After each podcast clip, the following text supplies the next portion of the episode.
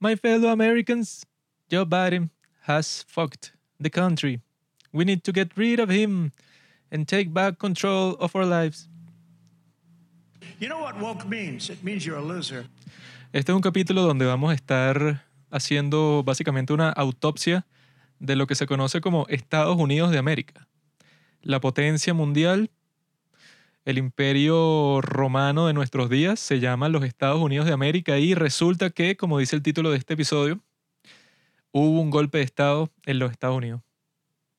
Y nadie lo supo hasta ahora. Qué loco, ¿no, Pablo? Es lo que pasa en todas las repúblicas. Siempre está llena de conspiraciones, gente así doble cara, gente así que está tratando de hacer cosas en secreto. Muchos creen que es una conspiración, pero no. Es la burda realidad de cuando el poder está concentrado en un sitio. Bueno, este capítulo vamos a conversar sobre ese hecho fantástico que ocurrió en los Estados Unidos de América y ahí es que entran todas las otras conspiraciones de que muchos tontos salen por ahí a decir y que, ay, mira, eso es una teoría de conspiración, esto es mentira, porque los gobiernos nos quieren y nos protegen. Así piensan muchos tontos y por ejemplo eso que si con lo de Jeffrey Epstein es que, ah, mira, se suicidó, no, qué loco. La persona sí que estaba a punto de revelar todos los secretos de las personas más poderosas del mundo, de repente se suicidó en la cárcel, ¿no? ¿Qué cosas pasan en este mundo? Todo lo que pasa en el mundo son coincidencias. Aquí no hay plan. Nadie tiene un plan que está cumpliendo así metódicamente para destruir el mundo. Eso no existe. Ahí ya se te salió un Y tornillo. cuando llega el COVID, es que, ah, no, mira, un virus ahí que salió en el mercado de Wuhan. Ay, qué cosa. O sea, la gente como que se comió la narrativa esa que venden mucho los medios, que es y que, ah, mira, las teorías de conspiración son esas cosas que dicen los locos así en sus conversaciones con la gente, se ponen a hablar de cosas así que no conocen y dicen puras mentiras, cuando en realidad eso, el gobierno quiere lo mejor para todos nosotros. Todo eso ya quedó anulado por Es nosotros, los padres del cine. Hay muchas veces que dicen y que, no, es que las teorías de conspiración, la desinformación, no sé qué broma, pero a veces es que, bueno, pero ¿qué teoría de conspiración estoy diciendo yo? Lo que estoy diciendo es que esa explicación que tú me estás dando no tiene mucho sentido, o sea, no, hay muchas partes donde se cae, hay muchas cosas que no cuadran. Eso no significa que yo tenga y que, ah, bueno, claro, como tú piensas que por todo el tema del C19, como todavía no hemos conseguido en verdad de dónde vino, eh, como en el sitio donde se dio el primer contagio, fue literalmente el sitio donde había un laboratorio, que sí, el único laboratorio así en esa región que desarrollaba de coronavirus. virología. Y que no, bueno, que tenía un montón de murciélagos que está tratando de hacer exactamente eso, pues de transformar esas enfermedades que solo afectan a los animales para que afectara también a los seres humanos. Y que no, bueno, pero eso no tiene nada que ver con lo que en realidad pasó. Y que, O sea, que uno... claro que tiene que ver, güey. Claro, o sea, que uno diga, mira, eso es sospechoso y que ya lo tienen y que... Conspiranoico. Ah, o sea, esto es una teoría de conspiración, ¿qué tal? Que de eso hay un video interesante de este periodista, podríamos llamarlo así, Johnny Harris, Soy un pendejo. que en verdad, o sea, si es un buen youtuber, pues saca sus videos ahí con buena producción, Maldito comunista, socialista, incoherente, Ah. hijo de... pero claro, él era que si un periodista así en, en, creo que era Vox, ¿no? La broma esta que tenía lo de Borders, que hacían como unos episodios ahí de fronteras, hablando de todos estos temas. Propaganda del Partido Demócrata, amigo. Continúa. Bueno, el punto es que este tipo... ¿Qué haces? What a story, Mark. Este tipo saca varios videos por ahí interesantes, hablando de varios temas así, algunos concuerdo, otros no. Pero el tipo sacó este hablando de todo lo que había ocurrido en Wuhan, diciendo como que, bueno, él básicamente cuando estaba haciendo este video, él recordó cuando decían esa teoría que era como la más aceptada, pues, y que bueno, fue un pangolín en el mercado de Wuhan que infectó a una persona. Ese pangolín tenía algo que ver con un murciélago y, ajá, Tuvo sexo con un murciélago. Que bueno, así no es que decían que nació el SIDA y que un tipo tuvo sexo con un mono. Bueno, X.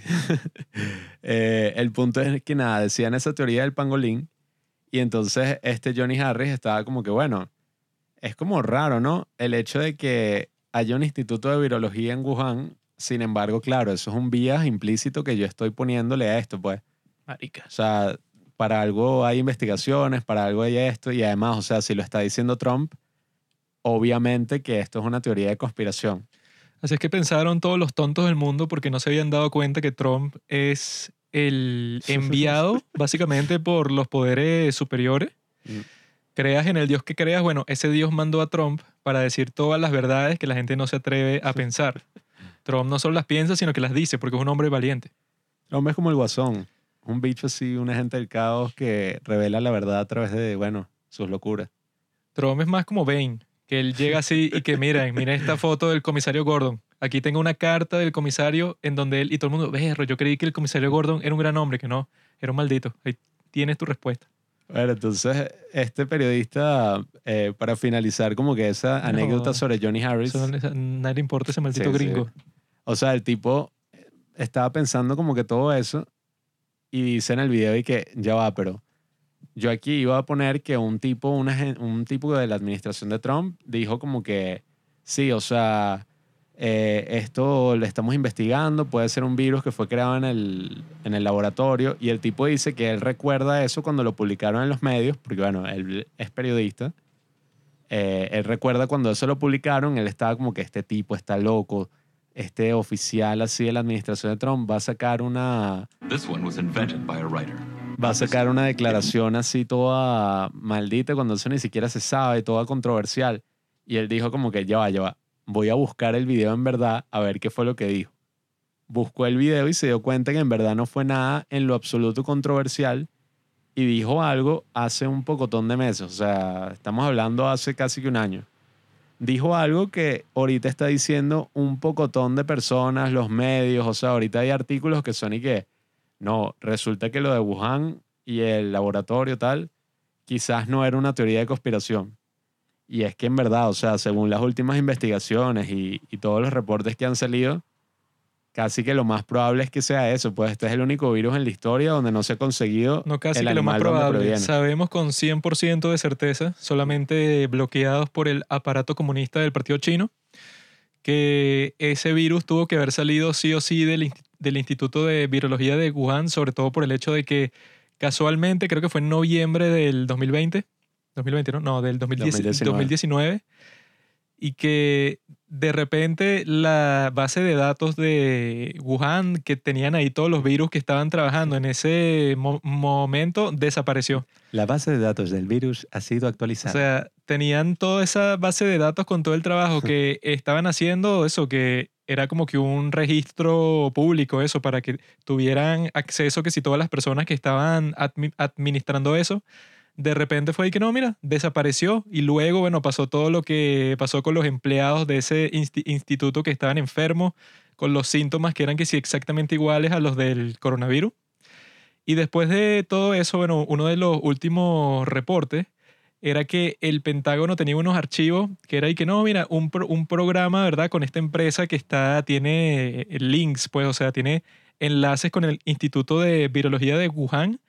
Creo que eran unos archivos del 2018 o 2017 que decían y que, mira, tenemos un plan para usar todos estos virus que están en los eh, murciélagos tratar de hacer esa conversión, pues, o sea, como que usar un proceso genético que es bastante conocido para que todos esos virus, bueno, o sea, ahora afecten al ser humano y que eso, o sea, la tecnología que deja un rastro en el ADN del virus se encuentra en el COVID. O sea, básicamente ese es el precedente principal que dice que, bueno, si esa misma tecnología la encuentras en el ADN del COVID y ah, no, sí, es otra coincidencia de que, bueno, que eso pasó naturalmente, pues, o sea, que no han en- encontrado ni el espécimen ni nada, no han hecho ni siquiera ninguna investigación formal porque la que supuestamente hicieron fue liderada y que, bueno, eso, por la Organización Mundial de la Salud, que mandó a un tipo ahí, eso, que tenía todos los enlaces del mundo con el Partido Comunista Chino, tenía eso, Sí, pues, básicamente trabajaba para todos ellos. Y lo mandaron a él mismo a hacer la investigación No, y la que eso es y que no, y misma- que bueno, a una persona que trabaja ahí, lo pones a hacer la investigación, obviamente no va a encontrar nada porque él si encuentra algo, bueno, que si los mandan a matar a todos los que trabajaban en ese instituto. Es que el tipo que hizo eso es un gringo ahí viejo y que doctor que básicamente su empresa o algo así financiaba también ese mismo instituto y la OMS misma reconoció como que mira, eh, los resultados de esta investigación son insuficientes. Después de muchísimas críticas también, o sea, mucha Y gente que dijo, Para que los idiotas esos digan eso, los de la Organización Mundial de la Salud, eso debe significar que esa investigación, bueno, era la peor basura que se ha hecho en toda la historia. Y que no, bueno, aquí no pasó nada, básicamente. No, y para los que aún no estén del todo convencidos, para mí como que el dato que más me convenció fue que, para los que no sepan, no es que en el Instituto de Virología de Wuhan hay 100.000 murciélagos. Y ahí es que, ay, mira, el instituto queda al lado de la cueva, donde están los murciélagos. Entonces, va, mira, tráeme cinco murciélagos ahí con distintas cepas del COVID. No. Ellos literalmente van a una región que queda como muchísimo más alejada. Muchísimo, o sea, considerablemente más alejada. O sea, es otra región completa. Queda como a 3.000 kilómetros porque China es tan grande que eso, pues si tú haces un viaje dentro Mm. de China, puedes viajar que si la extensión completa de tu país y sigues en China. Por eso, o sea, entonces esa fue como la primera gran duda que tenía una, una famosa científica china que trabajaba en el instituto. Ah, chimpún. No sé el nombre porque era una cosa así, pues no, One lay. no lo noté, pero era como que ella cuando se dio cuenta y empezaron los primeros reportes, ella dijo como que, wow, ya va, pero qué extraño, ¿no? Porque en verdad ahí no es que donde están los, los murciélagos. O sea, si de verdad fuera a haber un outbreak, un contagio o algo así, sería en esa región. Entonces ella como que fue Sí, a que la que, región. ajá, y que fue un murciélago que viajó desde esa cueva hasta Wuhan, que queda Ah, eso no. como a 2.000 kilómetros de distancia, y que eso sería imposible. Y no solo imposible, sino eso súper mega improbable que... Y que bueno, el murciélago viajó toda la distancia y casualmente ese era el que tenía la enfermedad. No, o sea, ella incluso fue hasta allá, eh, fue como que, creo que fue a la región, después fue a Wuhan, entró al instituto y dijo como que no, voy a buscar en la base de datos porque aquí hay algo raro.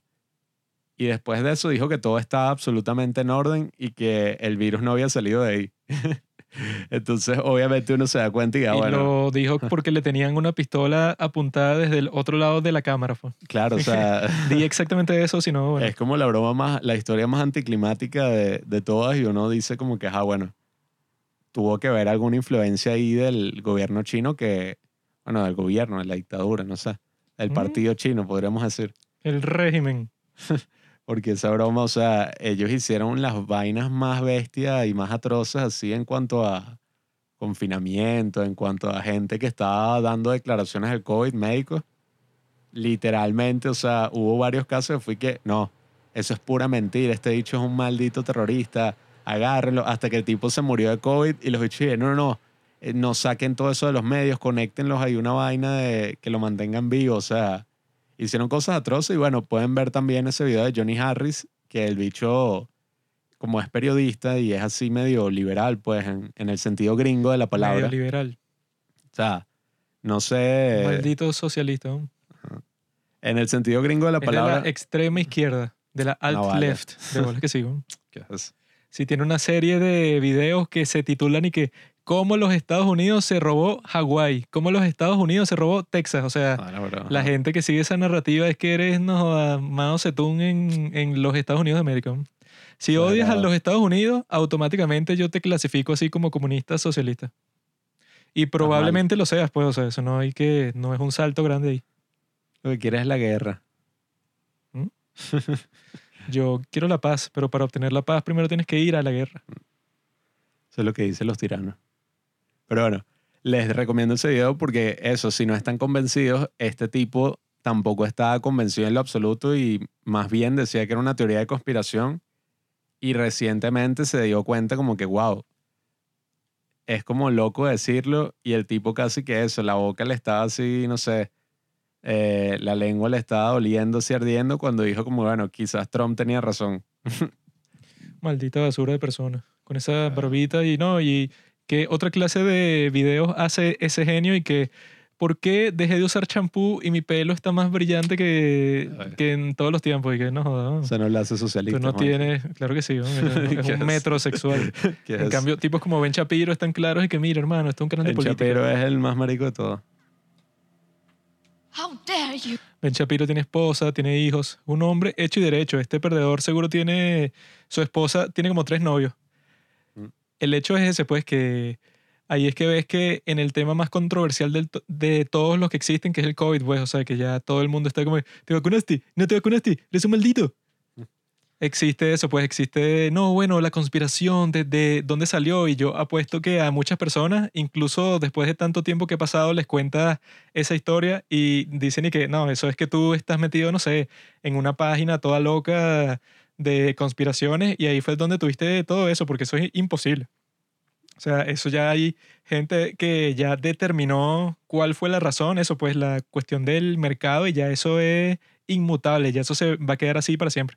Es que hay muchas fuentes de desinformación en la actualidad, sin embargo, Sí, lo, que, The New York Times, Washington Post, CNN. lo, lo que mucha gente no considera es que esa desinformación no es únicamente, hay un tipo, un troll así en un grupo de Facebook que dice que la vacuna, no sé, te da sida. O sea, no son solamente ese tipo de desinformación, sino que sí es lo que ha ocurrido a lo largo de toda la historia, pues. O bueno, la historia reciente. No sé si antes, si acaso, sí, o sea, la historia reciente. Que los gobiernos, Antes, si acaso qué, si acaso qué. si acaso era y que vamos a esconder esta información de todo Claro, el pueblo que están investigando. Los reyes, los reyes tenían vamos a esconder los documentos. Los reyes tenían a su comitiva registrando, pero ¿sabes cómo Sí. lograban su objetivo? Que el, el, el aldeano no sabía leer. ¿no? Bueno, Así por te eso, den o el sea, documento, tú, tú no sabes qué dice. Vamos a decirle a los escribas que escriban una vaina falsa para que... Bueno, eso estaría interesante, la historia de la fake news, pero la cuestión es que la fake news, si lo podemos llamar así, que ajá, ese término básicamente le- lo popularizó Trump hace unos cuantos años, pero o sea, You know la, what woke means? It means you're a loser. la desinformación es algo que básicamente usan los gobiernos así, los regímenes dictatoriales o no dictatoriales.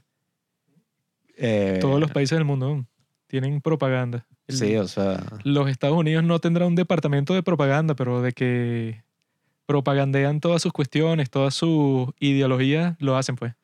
Pero la cuestión es eso, o sea, si el tema es eso, pues, o sea, que la mayoría de la gente diría como que, bueno, está que sí en el ambiente más público posible, o sea, no es nada así privado y que no, bueno, los ovnis, y que eso lo sabe el Pentágono. ha sido Sino el que- tema que más bueno- público en los últimos 100, bueno, no sé, 50 años. Tú ves a todas las personas eso, pues que se les ha cambiado la vida por, por el COVID y hasta este momento es que, ay, ¿de dónde surgió? Ay, bueno, quizá fue una sopa de murciélago que alguien se comió, que eso pues fue la foto que salía en todas partes cuando comenzó la pandemia, pues y que mira este murciélago. Y el COVID sale de los murciélagos, por lo tanto, alguien se comió eso como que así funciona.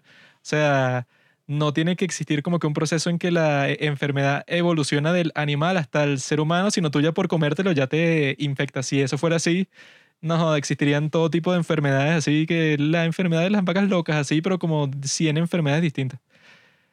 Ahora el tema ese pues de que si esa es una conspiración, está la conspiración de que del Estado profundo. El, el Estado profundo en los Estados Unidos que, que consiste en que, bueno, tú escoges a los líderes, escoges al alcalde, al gobernador, al presidente, etc. Sin embargo, en las sombras está como que el gobierno así, que son los que tratan de controlar todo lo que pasa, ¿no? Gente así como que los administradores que ya llevan un montón de tiempo ahí y que nadie los elige, o sea, no están eh, dispuestos al voto, pues, o sea, tú no votas por eso, pues, por el administrador de la agencia del gobierno de tal cosa, sino que eso o los ponen los presidentes o es gente que ya lleva un montón de tiempo ahí y que no están sujetos que si a ninguna verificación de su trabajo, pues ellos no responden a nadie y no están elegidos por la gente. Entonces, esa gente que está metida así duro en el sistema, pues, o sea, que es que sí imposible saber cuántos son y quiénes son estas personas que, bueno, que tienen sus propias ideologías políticas y que, bueno, aprovechan esa posición para, como dicen, pues, undermine al presidente que esté si no, si no les gusta.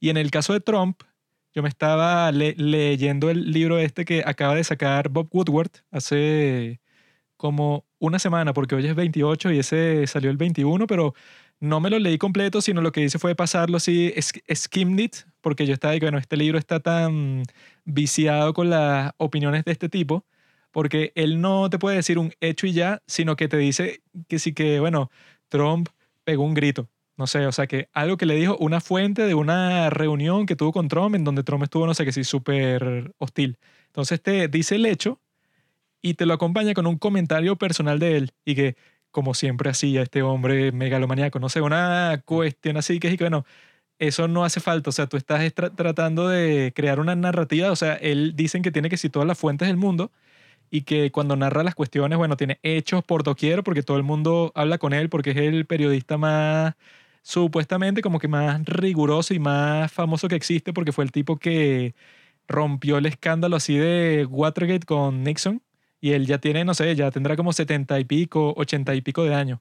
Pero por eso fue que no me leí el libro completo, sino que lo fui pasando tratando de buscar las partes que me importaban, porque yo y que este tipo si me va a comentar con su maldita ideología cada cinco minutos, Se metieron con el amor de Juanqui. querí que, no, es que era con todo y que no, bueno, eh, Trump que dijo tal cosa, o sea, repitiendo todas esas cuestiones y que cuando Trump llamó a todos los mexicanos violadores, algo que nunca pasó, pues, o sea, que son como que cosas que dicen los medios cuando Trump lo que dijo textualmente fue que some of them I assume are good people y que, pero eso pues, y que cuando México trae a sus personas para los Estados Unidos no, no traen a sus mejores a sus mejores personas, sino que traen que sea ladrones, asesinos, violadores, etcétera. Pero en esa frase no hay ninguna referencia así que los mexicanos son violadores, o sea, toda la nacionalidad en sí. Y que, o sea, este tipo, Bob Woodward, eh, habla de puros hechos de ese estilo, pero eso da solamente la perspectiva demócrata. O sea, hay una parte que dice que, y que no, bueno, este Trump, ¿verdad? Cuando cerró el, el viaje a China y tal, porque esa fue como que la dirección que le dieron toda la gente que trabajaba pues en su departamento de salud y eso.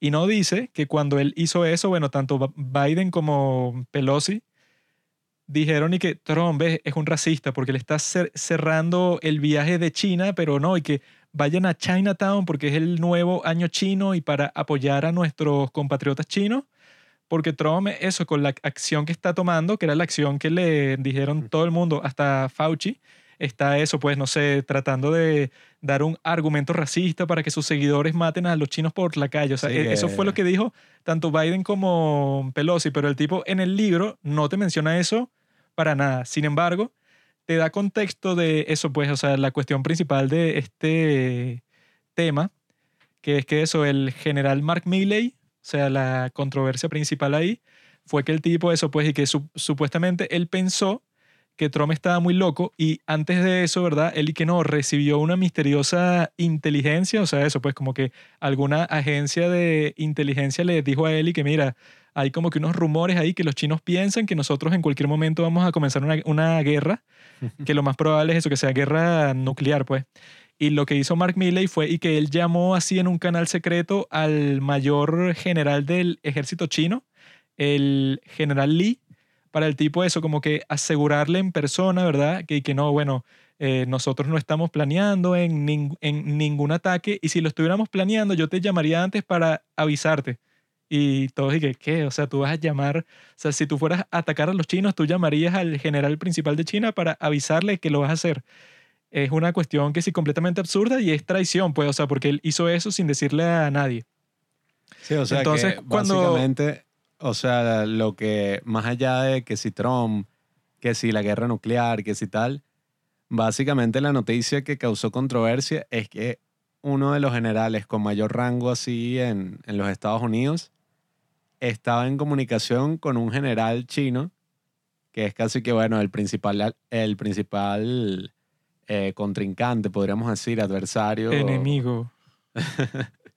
Por ahora. Y eso, el, el tipo en el libro, cuando te cuenta eso, dice que hay un precedente para que esto pase, porque en los años 80, cuando Reagan era presidente, uno de los principales generales de los Estados Unidos estableció un canal así privado para comunicarse con uno de los generales principales de la Unión Soviética para que exista esa, esa comunicación súper rápida y no exista ningún malentendido entre los dos países, porque si hay un, mal- un malentendido, eso podría terminar eso, pues que si en un súper desastre. O sea, este Bob Woodward al contarte eso te está dando contexto, te está mostrando un precedente y te está tratando de justificar qué fue lo que él hizo, pues.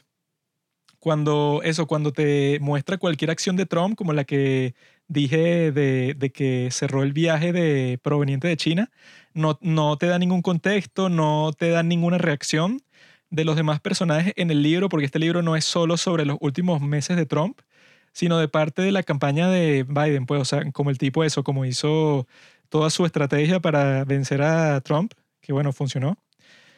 Y que eso, pues aquí tengo unas citas del libro que el tipo, bueno, o sea, como que lo que se reportó, mu- mucha gente así, eso, de los más estúpidos de los medios, fue que, ah, entonces ese Mark Milley, como evitó la guerra nu- nuclear con China, cuando hizo eso, pues que se comunicó con los chinos sin que nadie supiera que lo que tendría que pasar en esos momentos era que, bueno, existe el Departamento de Defensa, el Departamento de Estado, y si tú quieres comunicarles a los chinos eso, tiene mucho más peso que tú le digas y que mira, Mark Pompeo, que era el secretario de Estado, y que nosotros, bueno, tenemos un problema aquí, la gente en China piensa que los vamos a atacar en cualquier momento, entonces eso, vamos a comunicarnos tú y yo para decirles que no es así. O sea, existen todos esos protocolos porque tú como general del ejército no tienes permitido y que, ah, no, bueno, sí, él, él hace política por su lado. O sea, él, él va y él decide las cosas que van a pasar en el futuro con las relaciones entre los demás países con los Estados Unidos. El bicho es un héroe, el bicho es, bueno, salvó a la humanidad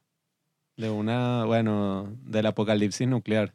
Oye, el tipo eso le dijo en su primera llamada a este tipo, al general Lee, que eso fue el 30 de octubre, nombre más que- estereotípico de sí. todo. Tú y yo nos hemos conocido por cinco años. Si los vamos a atacar, te voy a llamar antes de que lo hagamos. No va a ser una sorpresa y no va a ser así como que un rayo que va a salir de la nada. Que es y que, ok, tú eres eso, pues el general de más alto rango en todos los Estados Unidos. Y él supuestamente hizo eso por ese reporte de inteligencia y toda esa cuestión, pero luego eso, pues cuando pasó lo del 6 de enero, pues que la gente que apoyaba a Trump, que estaba en la marcha esa que hicieron hasta el Capitolio, bueno, entraron ahí y partieron un montón de cosas, bueno, es- esa especie de invasión ahí de ese edificio, cuando pasó eso y que no, bueno, este tipo, Mark Milley, que bueno, él suena más loco que lo que piensa que Trump está loco, porque él dice que, no, es que yo sabía que todos nuestros enemigos en todo el mundo, Irán, Rusia, China y todo, ellos cuando vieron los del 6 de enero quizá pensaron que tendrían una oportunidad para destruir los Estados Unidos porque estaban así como que eh, confundidos, pues, o sea, que les había pasado esa cuestión política, que estaban así como que em, desconsolados y que mira, esto nunca había pasado, existía un caos, pues, su- supuestamente con el gobierno de los Estados Unidos y los otros iban a aprovechar para atacarlos a ellos. Entonces, después y que ti- tiene una, una llamada y que los días después del 6 de enero con Nancy Pelosi, pues, o sea, que es la, la Speaker of the House de la Cámara de Representantes, ¿no?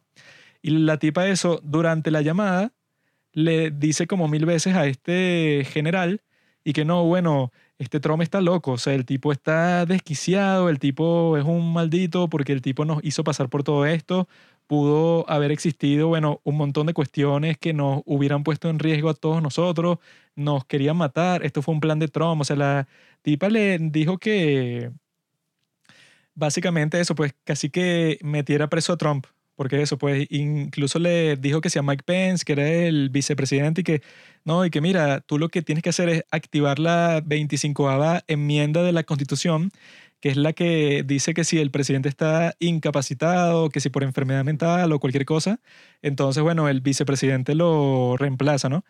Y según el, el transcript, o sea, de la, de la llamada, pues, entre Pelosi y este tipo, ella cuando le dice que no, bueno, este Trump está completamente loco, lo que hizo fue básicamente traición y tal, cuando le dijo a la gente que lo apoya eso, pues, o sea, que llegara para el Capitolio y hiciera un desastre. Cuando él hizo todo eso, bueno, com- cometió traición y fue algo tan terrible que, bueno, o sea, que, que me hace pensar a mí que él no sería capaz eso de lanzar un ataque nuclear. Así como que por capricho, no sé, porque para distraer de que perdió la presidencia, no sé, una, cuestión una cuestión así que no tiene sentido. Y cuando ella dice todo eso, o sea, que le dice al tipo eso, pues que Trump está completamente loco y que ya ella sabía que estaba loco desde antes, pero no sabía que él era capaz de atacar la democracia y toda la cuestión. Este tipo, Mark Milley, le responde que él está 100% de acuerdo con lo que le dijo Pelosi, ¿no? Y el día de hoy, que el tipo tuvo una audiencia en el Senado, dijo que, que no, yo nunca pensé que Trump iba a ser capaz de lanzar un ataque nuclear así por capricho. Entonces, bueno, no sabemos cuándo está diciendo la verdad y cuándo está mintiendo porque en el libro, él y que no, bueno, le dice a Bob Woodward que él estaba preocupado de que Trump se iba a volver rogue, o sea, que, que no, y que, que su salud mental estaba de- deteriorada. Y por eso el tipo, eso, iban a lanzar un ataque nuclear a cualquier enemigo. Solo, o sea, eh, ni siquiera se puede ver la lógica, pues, y que para empezar una guerra, lo que significaría que, ¿qué? que él va a seguir siendo presidente o qué. Bueno, es que el tema de Trump sí es interesante de, de comentar porque recordando el ambiente que había antes de Trump, o sea, en los días antes, así cuando él ganó la elección, y en los últimos días de su presidencia, era un ambiente así en Estados Unidos, pues obviamente, así todo, bueno, un show, o sea, que según muchas personas allá, que no, sí, que ni siquiera era la gente así, era que sí, algunos medios, algunos artículos que salían, algunos políticos así aprovechándose, decían que era bueno, o sea, antes de eso, o sea, cuando acaba de ganar, decían y que bueno, listo, o sea, primero que nada ganó por trampa, segundo, ese bicho es un psicópata, tercero, vamos a estar pendientes, pero lo primero que hay que hacer es sacarlo, porque el bicho va a destruir América. Esa era la actitud cuando entró. Cuatro años después, cuando en verdad, o sea, se comprobó que, eso no va a pasar en lo absoluto, era toda una estupidez ahí que estaban exagerando, era súper probable incluso que ganara de nuevo, hasta que, bueno, llegó el COVID.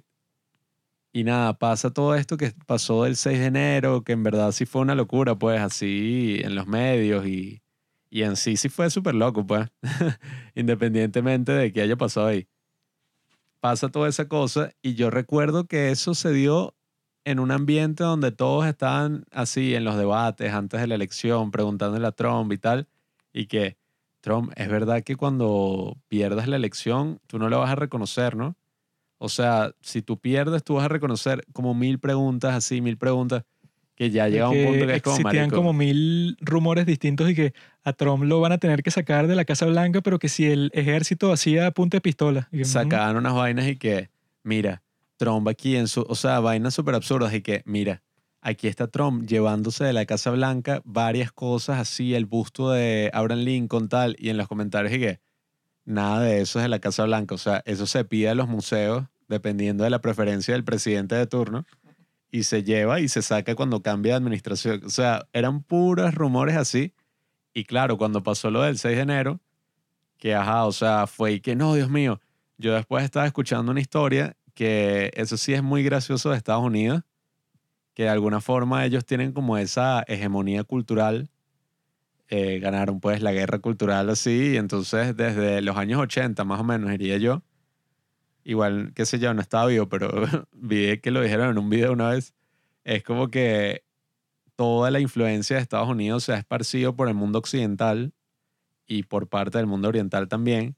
Y entonces, claro, o sea, cuando pasa algo en Estados Unidos, uno siente que está pasando en su país, que está pasando en todo el mundo. Entonces, es muy gracioso porque pasó eso del 6 de enero y yo escuché como que un reporte sobre eso y la vaina sonaba como si hubiera sido, bueno, o sea, en Afganistán, o sea, el peor día de la historia y que, o sea, el report, así estaba que es el periodista, o sea, era una vaina y que, hello, oh, oh my God, what's happening? Ah, ah, o sea, era que si una broma así de 10 minutos y Pero es llegué, que si marico. lo comparan con el 11 de septiembre en donde le explotaron los dos edificios más altos de Nueva York, o sea, No, o sea, era un show así, entonces una investigación, entonces traían una tipa que era de Turquía, que decía como que yo vengo de Turquía, por lo tanto, lo que pasó el 6 de enero fue un intento de golpe de Estado.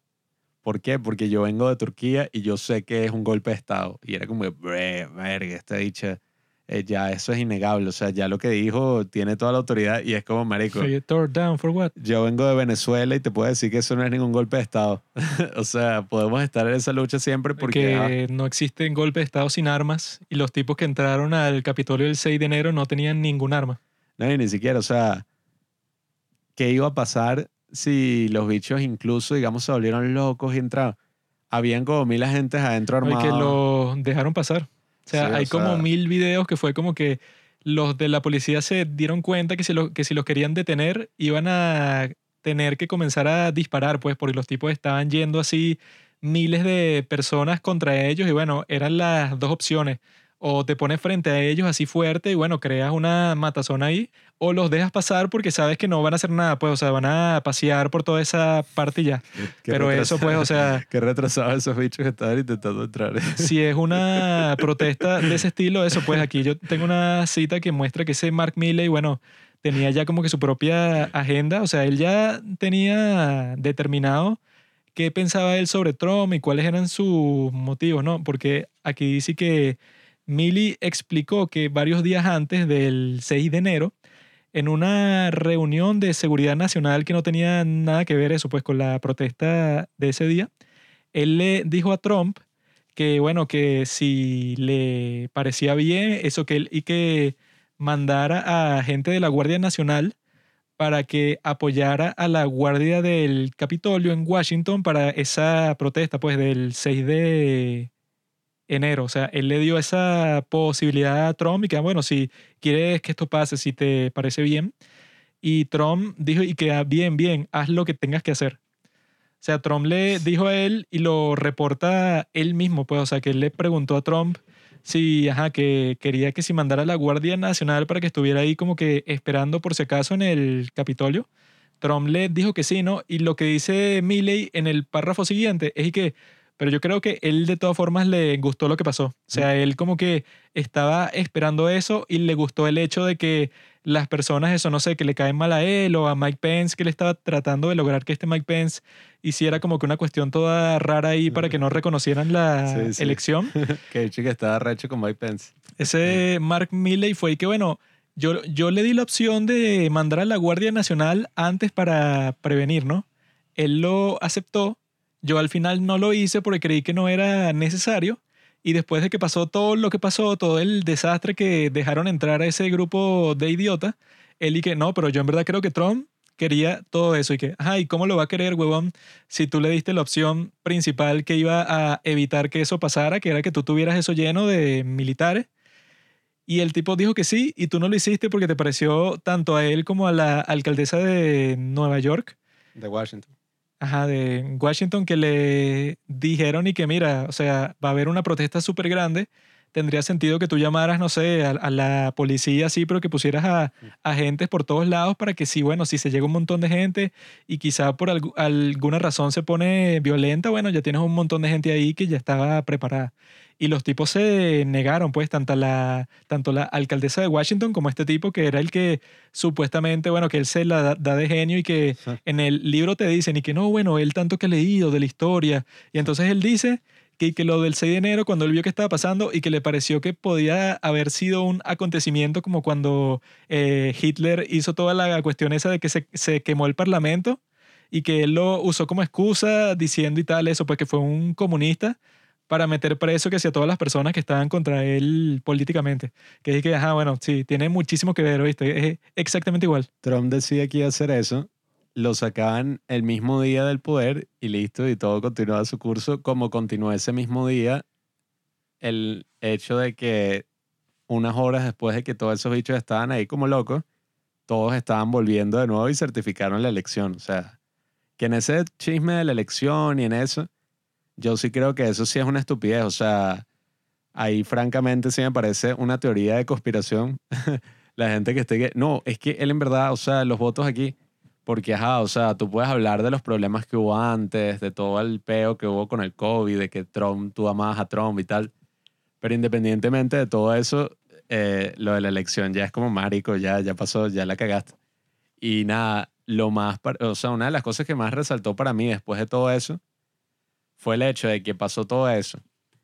Todos los gringos y muchísima gente se cagó, o sea, incluso pasó eso, China, y que mira, eh, llamamos ahí, que bueno, eso también es una estupidez, que coño no importa quién diga en Bueno, esos es países. que también es que ese Mark Milley es como que medio inocente porque si tú piensas que los chinos son tan ingenuos, o sea, ellos no conocen nada sobre los Estados Unidos, ellos no tienen agentes en los Estados Unidos, espías que e- ellos ven las cosas en primera persona y saben qué es lo que está pasando, sino que el tipo actuó eso como si todavía estuviéramos en los días que sí de la Unión Soviética y que no, ellos están viendo todo desde Rusia y no entienden qué está pasando y que los chinos saben eso, que si con 100% de certeza que para que le den un golpe de Estado a cualquier presidente, bueno, eso que pasó el 6 de enero no está ni, ni de cerca, pero este Mark Milley fue que, no, eh, los chinos pueden pensar que nuestra democracia, eso ya cayó, básicamente. Entonces ellos quizá usen este momento para atacarnos y tal. Y dije, bueno, Y mucha gente en, en Estados Unidos, no sé, me da como esa impresión de que siente como una inseguridad sobre su propio país. O sea, se siente como inseguro sobre su propio país y que, eh, sí, bueno, es que nosotros nos creíamos que éramos los más arrechos, pero en verdad no. O sea, en verdad es culpa de los medios de somos comunicación. unos ¿no? perdedores. O sea, somos el número 19 en educación en el mundo y Así, somos bueno, el número que 25 en Sacan todo unos gráficos todos raros ahí que en matemáticas los estadounidenses están en el número 21 y que Y dije, marico, eres la Eh, economía no más me grande jodas, del no. mundo. O sea, tú literalmente ahorita eres pregúntale el a país más grande del mundo. los... ¿Cuáles son? Creo que son los finlandeses que están de número uno en que si todos esos índices académicos y creo que número dos o de número tres está Corea del Sur. Pregúntale a todos esos si no preferirían que les dieran una green card, que eso y que bueno, eso lo acepta todo el mundo. No es y que no, es que la gente de Corea del Sur o de cualquier país, eso que esté mejor que nosotros en la métrica, no sé, cualquiera que se te ocurra. Entonces, ellos les encanta vivir donde viven, pues, o sea. ¿no? Y que muchos como que subestiman sus propias instituciones, subestiman todo y te salen con esta que es y que, no, bueno, es que ajá, en Latinoamérica, por ejemplo, en mi caso, pues, tú obviamente eh, subestimaste todo lo que tenías y por eso es que vives en una dictadura o vives en un lugar así de mierda, porque tú nunca luchaste por tus derechos, o sea, tú creías que todo estaba bien, no lo defendiste y mira, caíste en la desgracia. Eso le puede pasar a nosotros, le puede pasar a cualquiera, nos puede pasar a nosotros. Por eso es que, no, la democracia es una lucha diaria. O sea, la democracia, eso, eso no es ningún sistema, eso no depende de ninguna institución ni nada, eso depende de la gente que lo mantenga día a día. Y eso como que suena también muy bonito, esa idea así de libertad y tal, pero a la larga es como que no, marico, o sea, históricamente tú tienes instituciones, una constitución, o sea, privilegios que, ajá, o sea, yo tampoco soy ninguna víctima y no me gusta mucho hablar de privilegios tampoco, pero tú tienes cosas que yo nunca tuve y ya, o sea, eso es por una idea paja que tú te metes y que gracias a estos congresistas, ese general y tal, Trump no se volvió en el próximo Hitler. Y eso es como que no, marico, o sea, incluso gente celebrando esa mierda que hicieron en Twitter, que sacaron a Trump de básicamente todas las redes sociales, o sea, lo básicamente lo cancelaron, pues que eso sí es la vaina más loca e inaudita que pudo haber pasado de cancelar, no sé, a un huevón en Twitter porque dijo una vaina inapropiada a cancelar al presidente de los Estados Unidos. Bueno, ahí sí ya creo que llegamos a otro nivel y es lo que yo digo, o sea, mucha gente está ahí que no, él no respetó las políticas de Twitter. Si tú entras en un Taco Bell y te cagas en la entrada, ellos tienen el derecho a sacarte. Y es como, marico, Twitter no es un Taco Bell.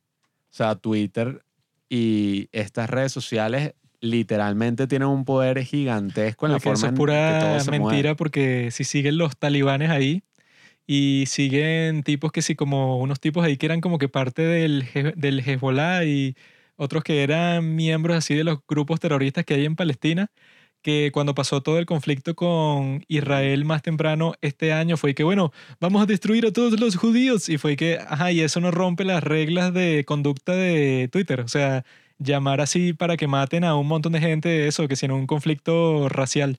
Pero lo que te muestra eso es que estos tipos, bueno, eso pues, o sea, que obviamente Twitter, Facebook, Instagram, bueno, todos tienen así como que el sesgo de que, bueno, son los tipos de derecha que te desinforman y te dan teorías de conspiración que no tienen ningún sentido. Cuando si tú te pones a ver eso, pues el documental que yo estaba viendo en Netflix, el de Turning Point sobre el 11 de septiembre, que ahí, bueno, no, no, no te lo dicen así con, mucho, mu- con mucha profundidad, pero eso, pues la primera teoría de conspiración que se hizo súper famosa así en todo el Internet y en todo el mundo fue que el 11 de septiembre hubo una conspiración, hay un, un trabajo interno, un, It was an inside job. un inside job, eso pues, o sea, que fue Bush, que el tipo, eso, era su primer año como presidente y el tipo pensó que, hmm, ¿cómo podría extender mis intereses malvados por todo el mundo? Y que, ah, bueno, voy a hacer ver que hubo un ataque terrorista en Nueva York y voy a hacer ver que, bueno, que fue esta organización llamada Al Qaeda y este tipo Osama Bin Laden. O sea, yo me voy a crear el teatro así más masivo del mundo, voy a implicar, bueno, a millones de personas para destruir estos dos edificios en la mitad de Nueva York y que, bueno, ahí voy a tener la excusa de hacer todas las cosas malvadas que quiero hacer, pues soy un maldito, pues. Y que en el mismo do- documental ya te explican cómo eso es absurdo porque eso, la preparación para el 11 de septiembre no empezó en el 2001, obviamente. Eso empezó como en 1997, cuando los tipos comenzaron a planear y bueno, manda unos, a unos tipos así de Al Qaeda para los Estados Unidos, para que aprendan a volar aviones y que estén viviendo ahí eso, que si en la sombra, hasta que llegue el momento que los llamamos y exploten todo, ¿no? O sea, que fue que, bueno, este Bush, si ni siquiera era presidente en ese momento, explícame cómo lo empezó a, pl- a planear, que si cuatro o tres años antes, ¿no? Bueno, es que esa es la cuestión con las teorías de conspiración. Y que eso, pues los que se lanzaron con esa teoría fueron los demócratas, los que el día de hoy están y que las teorías de conspiración son malas. Que si este tipo, Mike, ya, tengo gases. Este tipo, Michael Moore, con Ah, su bueno, no, ese documental maldito. ese de mierda que ganó la Palma de Oro, ¿no? Y él empieza, o sea, su argumento principal al, al principio es y que Bush estaba en una escuela Llegó un ag- agente del servicio secreto y le dijo en el oído y que, ajá, que lo que, lo que le, le dijo que lo dicen en el documental ese de Netflix es y que, señor, un segundo avión acaba de impactar con una de las torres, los Estados Unidos está bajo ataque, ¿no? Le dice eso, o sea, que lo dice el agente que se, que se, lo, que se lo dijo, relata esa historia pues en el documental. Y bueno, el tipo eso, cuando le dan esa noticia, está enfrente de un montón de niños, está en una escuela que, que les iba a leer un cuento y tal. Y entonces, según Michael Moore, él por... Y que la forma que él reaccionó, o sea, él como reaccionó así, o sea, como que tranquilo, como que se puso a ver eso por toda la habitación, como si estuviera que sí, reflexionando. O sea, como él hizo eso, entonces, bueno, el tipo de alguna forma es culpable de algo. O sea, e- e- esa era como que la teoría y el tipo al principio del documental le hace como que unos zooms así en la cara a Bush que, mira, ve, mira como él está ahí maquinando, pero es que él ya sabe que, que bueno, que es un criminal. Bueno, ahí está la foto famosa del bicho leyendo con el libro al revés, que también fue photoshopeado. O sea, eso es lo que ni siquiera lo llamaría una teoría de conspiración porque no quiero usar ese término así como el otro lado, qué sé yo, como lo están usando ahorita con todo. Se fue la primera y en el documental incluso sale Hillary Clinton, que en ese momento era senadora. Y entonces dice así en el Senado y que tenemos que saber qué era lo que sabía el presidente Bush de lo que pasó y cuándo lo sabía. Así y que no, bueno, él quizá eso, quizá no lo planeó todo él, pero le avisaron y él dijo y que no, esto me conviene, voy a dejar que pase. Y yo. O sea, yo lo que sí digo es que sí es algo muy desagradable que ha hecho un lado y ha hecho el otro por mucho tiempo y después se dan así como, no, yo en verdad soy eh, un grupo que siempre ha estado así en la palestra moral, o sea, yo siempre he estado así on the high ground. O sea, yo siempre he sido bueno, tú eres un bicho así todo loco que no quiere el amor, no quiere esto, no quiere la paz. Tú lo que quieres es, bueno, tus intereses financieros y es como, marico, los dos quieren sus intereses financieros. Eh, esa, o, sea, si tú ves la historia de cada partido, la vaina es que si lo más errático y gracioso de todo, o sea, que literalmente los demócratas, pues, que es el partido liberal, que no sé tanto por qué, eso te- obviamente tendrá una razón, pero ¿por qué en Estados Unidos usan la palabra liberal así como eso, pues, para referirse así que, sí, eso es liberales, eso es de la izquierda, tal, cuando, bueno, los libertarios son los que cuadran. Libertario y liberal no es lo mismo. Ah, bueno, esa es, como, esa es la diferencia. Es que en inglés es como liberal and libertarian, ¿no? Claro. Ah, bueno. Bueno, exactamente, o sea, La cuestión es que antes que si en los tiempos de Clinton o cualquier cuest- cuestión así, si tú eras liberal, es y que, ah, bueno, yo estoy, no sé, en desacuerdo con algunas políticas principales de los republicanos, que sí que, no, bueno, yo, yo quiero subir un poco los impuestos, yo quiero que, no sé, como que ocuparme más que si en cuestiones sociales, estoy como que más por eso, pues, por los derechos que sí del aborto, el feminismo, toda esta cuestión. O sea, tengo como que una perspectiva que el gobierno se tiene co- como que involucrar más en los asuntos sociales y quizás como que tener tanto programas sociales y tal para que la gente no la pase tan mal. Pues, o sea, tú eres los que tiene esa perspectiva un poco más de izquierda, pero solo un poco más, pues. Sin embargo, bueno. en el presente ya es, o sea, ya no tiene nada, nada que ver con eso, sino que es y que los Estados Unidos es un estado que se fundó en la esclavitud y todos los hombres blancos son una basura y todas las minorías tienen que ser Es que exaltadas. O sea, ya los tipos se fueron para la mierda. esa es como la inseguridad sí que te hablo, que uno ve las grandes ironías del mundo cuando te dicen y que Estados Unidos es un país colonialista. Y es que, marico, literalmente Estados Unidos es que sí el mayor ejemplo histórico de cómo un país se libera del colonialismo.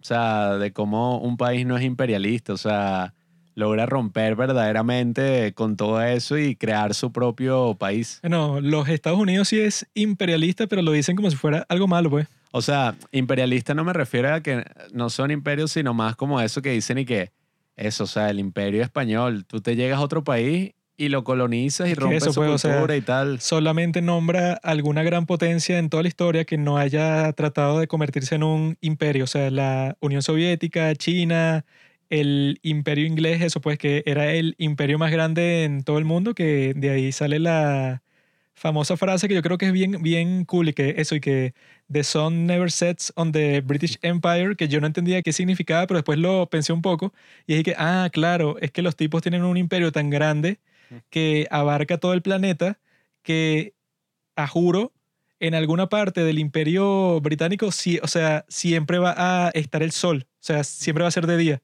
porque como los tipos son dueños eso tanto de Australia como de India, como de eso, sus propias islas y, y un montón de partes, entonces el, son, el, el, el sol never sets en the British Empire es porque eso, en alguna parte del British Empire siempre hay sol. Y ah, claro. Bueno, y, y esa es la gran ironía que hay que si, por ejemplo, China o Rusia diciendo y que Estados Unidos son unos colonialistas. Cuando dije, marico, ustedes literalmente son que si los estados más colonialistas de la actualidad. O sea, o, No, sí, o sea, China se anexó que si todas las provincias que tiene, China fue y que no, yo me quiero anexar eso pues al Tíbet. El Tíbet no es de China. O que si, bueno, antes varias potencias mundiales se adueñaron de ciertas partes de China, pero dentro de lo que supuestamente ya era China como hace 100 años, existían varios grupos que no se consideraban chinos, pero ni de cerca, pues, o sea, todos los uigures esos que son de la provincia de Xinjiang, que es la, la que está más cerca al Medio Oriente, pues, todo lo que es Af- Afganistán, Irán, Irak y tal, todos los tipos que vivían ahí tenían que ser unos ejércitos musulmanes que eran los que protegían toda esa zona, hasta que China dijo y que, ah, bueno, yo quiero eso, pues que todas las disputas territoriales que existen en China, yo las voy a terminar y me adueño con todos los territorios, o sea, de toda esta gente. Y si no les gusta, se jodieron porque eso, bueno, yo, eh, yo digo que son parte de China y que yo vi eso, un video que le preguntan a los coreanos del sur así por las calles y que mira, ¿qué piensas tú, tú de China? O sea, ¿cuál es tu opinión? Y los coreanos del sur dice eso, pues que ellos piensan como que bastante negativamente de China porque los tipos dicen que no, el kimchi es chino y el hanbok es chino, o sea, como que puras cosas de la sí. cultura coreana que son propios de ellos, así 100%. Los tipos son y que no, bueno, todo eso originalmente es chino, o sea, y, y todas las cosas que consideran en el resto de Asia como que son principales de ellos, que eso es chino. Mucha gente está como molesta o una controversia hace poco en todo ese mundo así de la cultura coreana porque supuestamente estaban sacando... Ah, bueno, porque supuesta... Tráeme dice, ¿no? Porque supuestamente estaban sacando que si... No, eh, en tal K-drama aparece que si por alguna razón están comiendo un ramen que no venden ni siquiera en Corea, o sea, un ramen chino. Y se dan cuenta que en verdad es porque la compañía que financia ese qué drama es China y los obligó como que, mira, no, o sea, tienen que poner productos chinos, vainas así. Y eso es lo de menos, pues en verdad la gran disputa era porque lo que estaba diciendo Juanqui, pues esa broma de que no, el kimchi en verdad viene de China o el hamburg en verdad es un invento tradicional chino, la medicina esta del ginseng, tal. O sea, los bichos básicamente quieren establecer como este dominio cultural que yo considero muy distinto al, a lo que estábamos hablando de que, ay, Estados Unidos dominó el mundo culturalmente.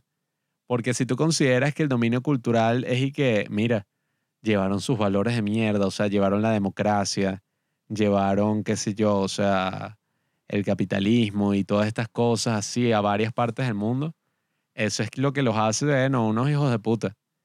Y es y que, bueno, marico, prefiero mil veces que eso sea la vaina reinante a que, bueno, puros valores de mierda, puras vainas ahí, pero que literalmente están acopladas a una sola a una sola visión así del mundo toda bizarra, o sea, que es literalmente la visión de un partido político.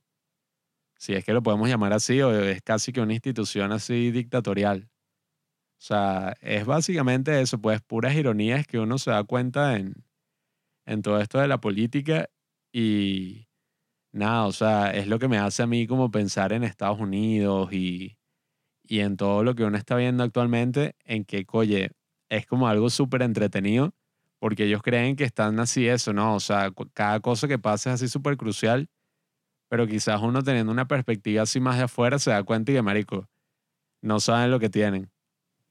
Como siempre, Pablo, tratas de decir eh, lo que piensas, pero lo que tú piensas siempre está errado. Lo que yo digo siempre está correcto. Así funciona.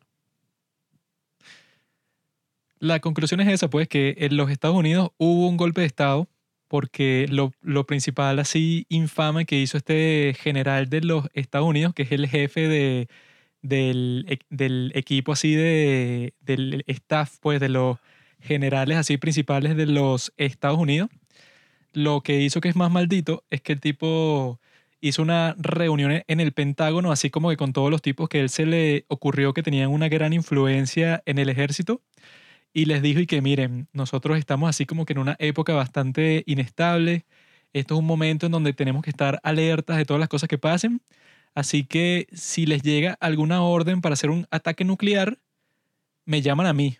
O sea, todo esto tiene que pasar por mí, o sea, el tipo usurpó la cadena de mando porque él no es parte de la cadena de mando que, o sea, por ley está escrita para que el presidente es el único que tiene la potestad de lanzar las bombas nucleares. Entonces este Mark Milley fue para toda esta gente que está involucrada en ese proceso, pues del lanzamiento, y se acercó a todas ellas así y que le hizo así como que casi, casi que decir un juramento a cada una, como que, ah, mira, esto quedó claro, ¿no? Que me involucres a mí, me llaman a mí primero cuando exista eso, pues cuando les llegue la orden de que va a haber un ataque nuclear. Y él hizo eso porque él pensaba que Trump estaba en riesgo, que estaba tan loco que le iba a lanzar una bomba nuclear a X país.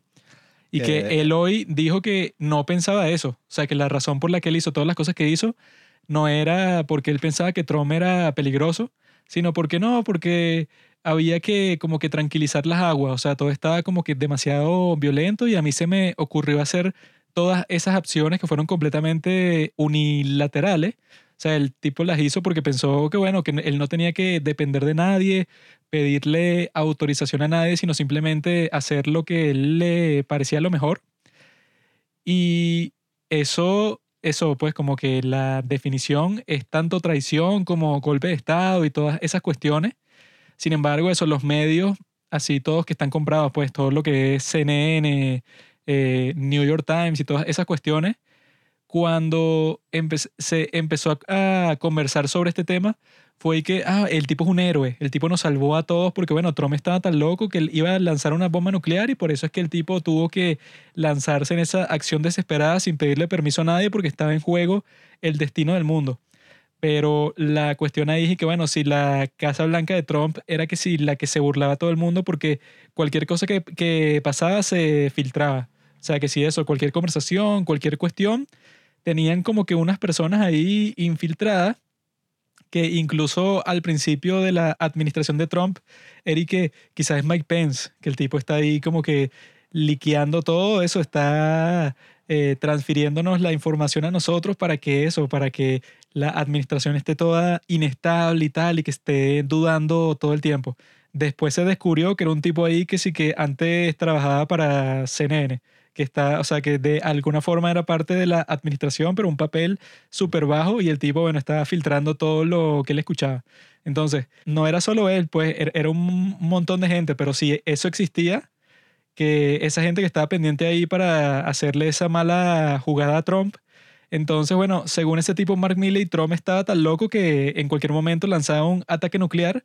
Sin embargo, eso nunca se filtró hasta este mismo mes. O sea, eso pasó en enero, pero se filtró en septiembre. No, y, Tiene sentido. y es el tema con todo el- lo de las teorías de conspiración. Que, ajá, o sea, yo sí creo, como tú hablaste al principio cuando se habla y que el estado profundo. Este es como un ejemplo de que algunas veces, o sea, hay gente que tiene más influencia que hasta el mismo presidente. O eso, pues hay, hay veces que hay algunos grupos que pueden tener más intereses y más poder que una persona fue electa, qué sé yo, por todo el país, entre comillas. Entonces, claro, yo creo que muchas veces las teorías de conspiración ilustran algunas, bueno, obviamente no todas, o sea, algunas muy selectivas, no que la Tierra es plana ni ninguna pendejera de esa, pero que hay veces que cuando la gente tiene algunas dudas y esas dudas son razonables, sí ilustran que hay algo raro que está pasando ahí tras bambalinas y que no exactamente es como que un plan así súper refinado, súper calculado para hacer esto y lo otro, pero que a medida que pasa el tiempo y se van descubriendo algunas cosas, sí se ve como que verga. No era tan así, pero sí había como un pequeño grado de verdad, o sea, qué loco. Es como, qué sé yo, o sea, Michael Moore obviamente no tenía ningún tipo de razón.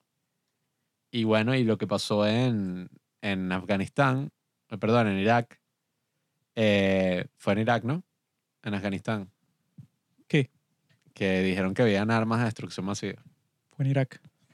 Bueno, perdón, lo que pasó en Irak, en verdad es, pues ellos estaban claros que no, ahí no había ningún arma de destrucción masiva y tal, y les metieron esa paja, usaron esto así para aprovecharse y ya. O sea, es algo oscuro, algo que pasa tras bambalinas, hubo muchísima desinformación en el momento, pero claro, no era un plan así todo refinado para fingir una de las grandes tragedias y catástrofes en Estados Unidos. pues. Bueno, es que dicen que muchas de las cosas que también han pasado por el COVID, o sea, a razón del COVID, que muchos líderes mundiales son y que, ah, entonces voy a meter esta ley ahí, eso, para, para encerrarte y para tener más poder del que yo tenía antes. Si tú ves la cuestión así como que desde un enfoque así súper paranoico, tú dices y que, ah, ves, es que la, la pandemia la crearon entre todos los líderes mundiales porque sabían que cuando eso llegaba a su país la gente se iba a volver loca y les iba a dar como que la um, como que el permiso a ellos para aumentarse los niveles de poder así pero catastróficamente. Y bueno eso fue el plan desde el principio. Cuando lo que suele pasar en estos casos es que bueno pasó esta cuestión y lo que hicieron todos los líderes mundiales fue aprovecharse y que ah mira tengo la oportunidad perfecta para hacer lo que me dé la gana porque la gente tiene miedo de que le, va, que le va a dar COVID, entonces puedo pasar todas las leyes así que yo quiero y que para protegerlo, cuando en realidad es que yo tengo el poder supremo. Pues en Australia, actualmente, si tú sales de tu casa y estás ahí que no, a 5 kilómetros de tu casa, la policía supuestamente tiene el poder de meterte preso, porque que no, bueno, tú no, tú no tienes ninguna razón por la cual salir de, tu casa, que sea pasear por ahí, o sea, tú solo puedes estar en las inmediaciones de tu casa y supuestamente que sí que por una hora.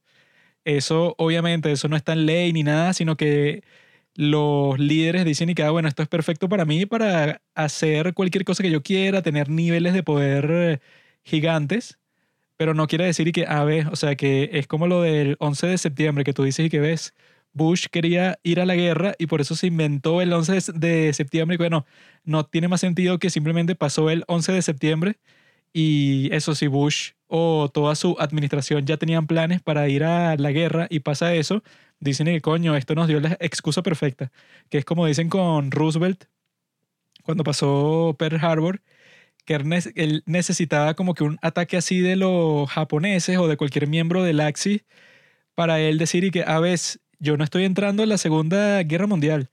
yo estoy reaccionando a un ataque que nos hicieron, pues, o sea, yo nunca tomé la decisión de entrar así conscientemente, sino que estoy entrando porque, bueno, porque no me dejaron más opción. Él en ese momento de la historia necesitaba eso, ¿no? Y pasó Pearl Harbor y entonces salieron unas personas ahí que, hmm, qué conveniente, ¿no? Esto como que le, le va como anillo al dedo a Franklin Roosevelt, entonces es posible que él, no sé, eh, cuadró con los japoneses de alguna forma para que le explotaran Pearl Harbor. O sea, unas cuestiones que es que, bueno, hay veces que la vida te da limones y tú haces limonada y ya, pues, y que, bueno, tú dices y que, bueno, me aprovecho de esta, de esta situación, pero no quiere decir que, ah, como tú te aprovechaste de una situación, eso quiere decir que tú la planeaste desde el principio todo. Es que muchas veces todas esas teorías yo creo que van hasta en contra de el comportamiento humano, porque tú te das cuenta que esos planes así súper refinados, tras bambalinas, donde no se filtra nada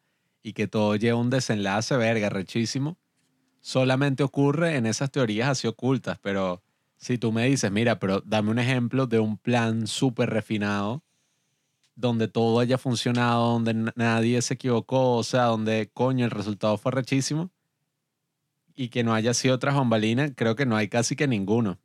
O sea, porque casi que todos los planes eventualmente va a haber algo que salió mal, alguien la cagó. El proyecto Manhattan. No, bueno, ahí había eso, habían espías ahí en el proyecto Manhattan. O sea, siempre pasa algo así que es como que no, y que tú me digas, no, pero es que la vaina es tan arrecha que la luna, o sea, Stanley Kubrick grabó el aterrizaje de la luna, el alunizaje. Y es que, ajá, marico, si hasta en el mismo proyecto Manhattan se filtró toda mierda, porque había un bicho, uno de los que trabajaba ahí, que era eso, un espía ruso.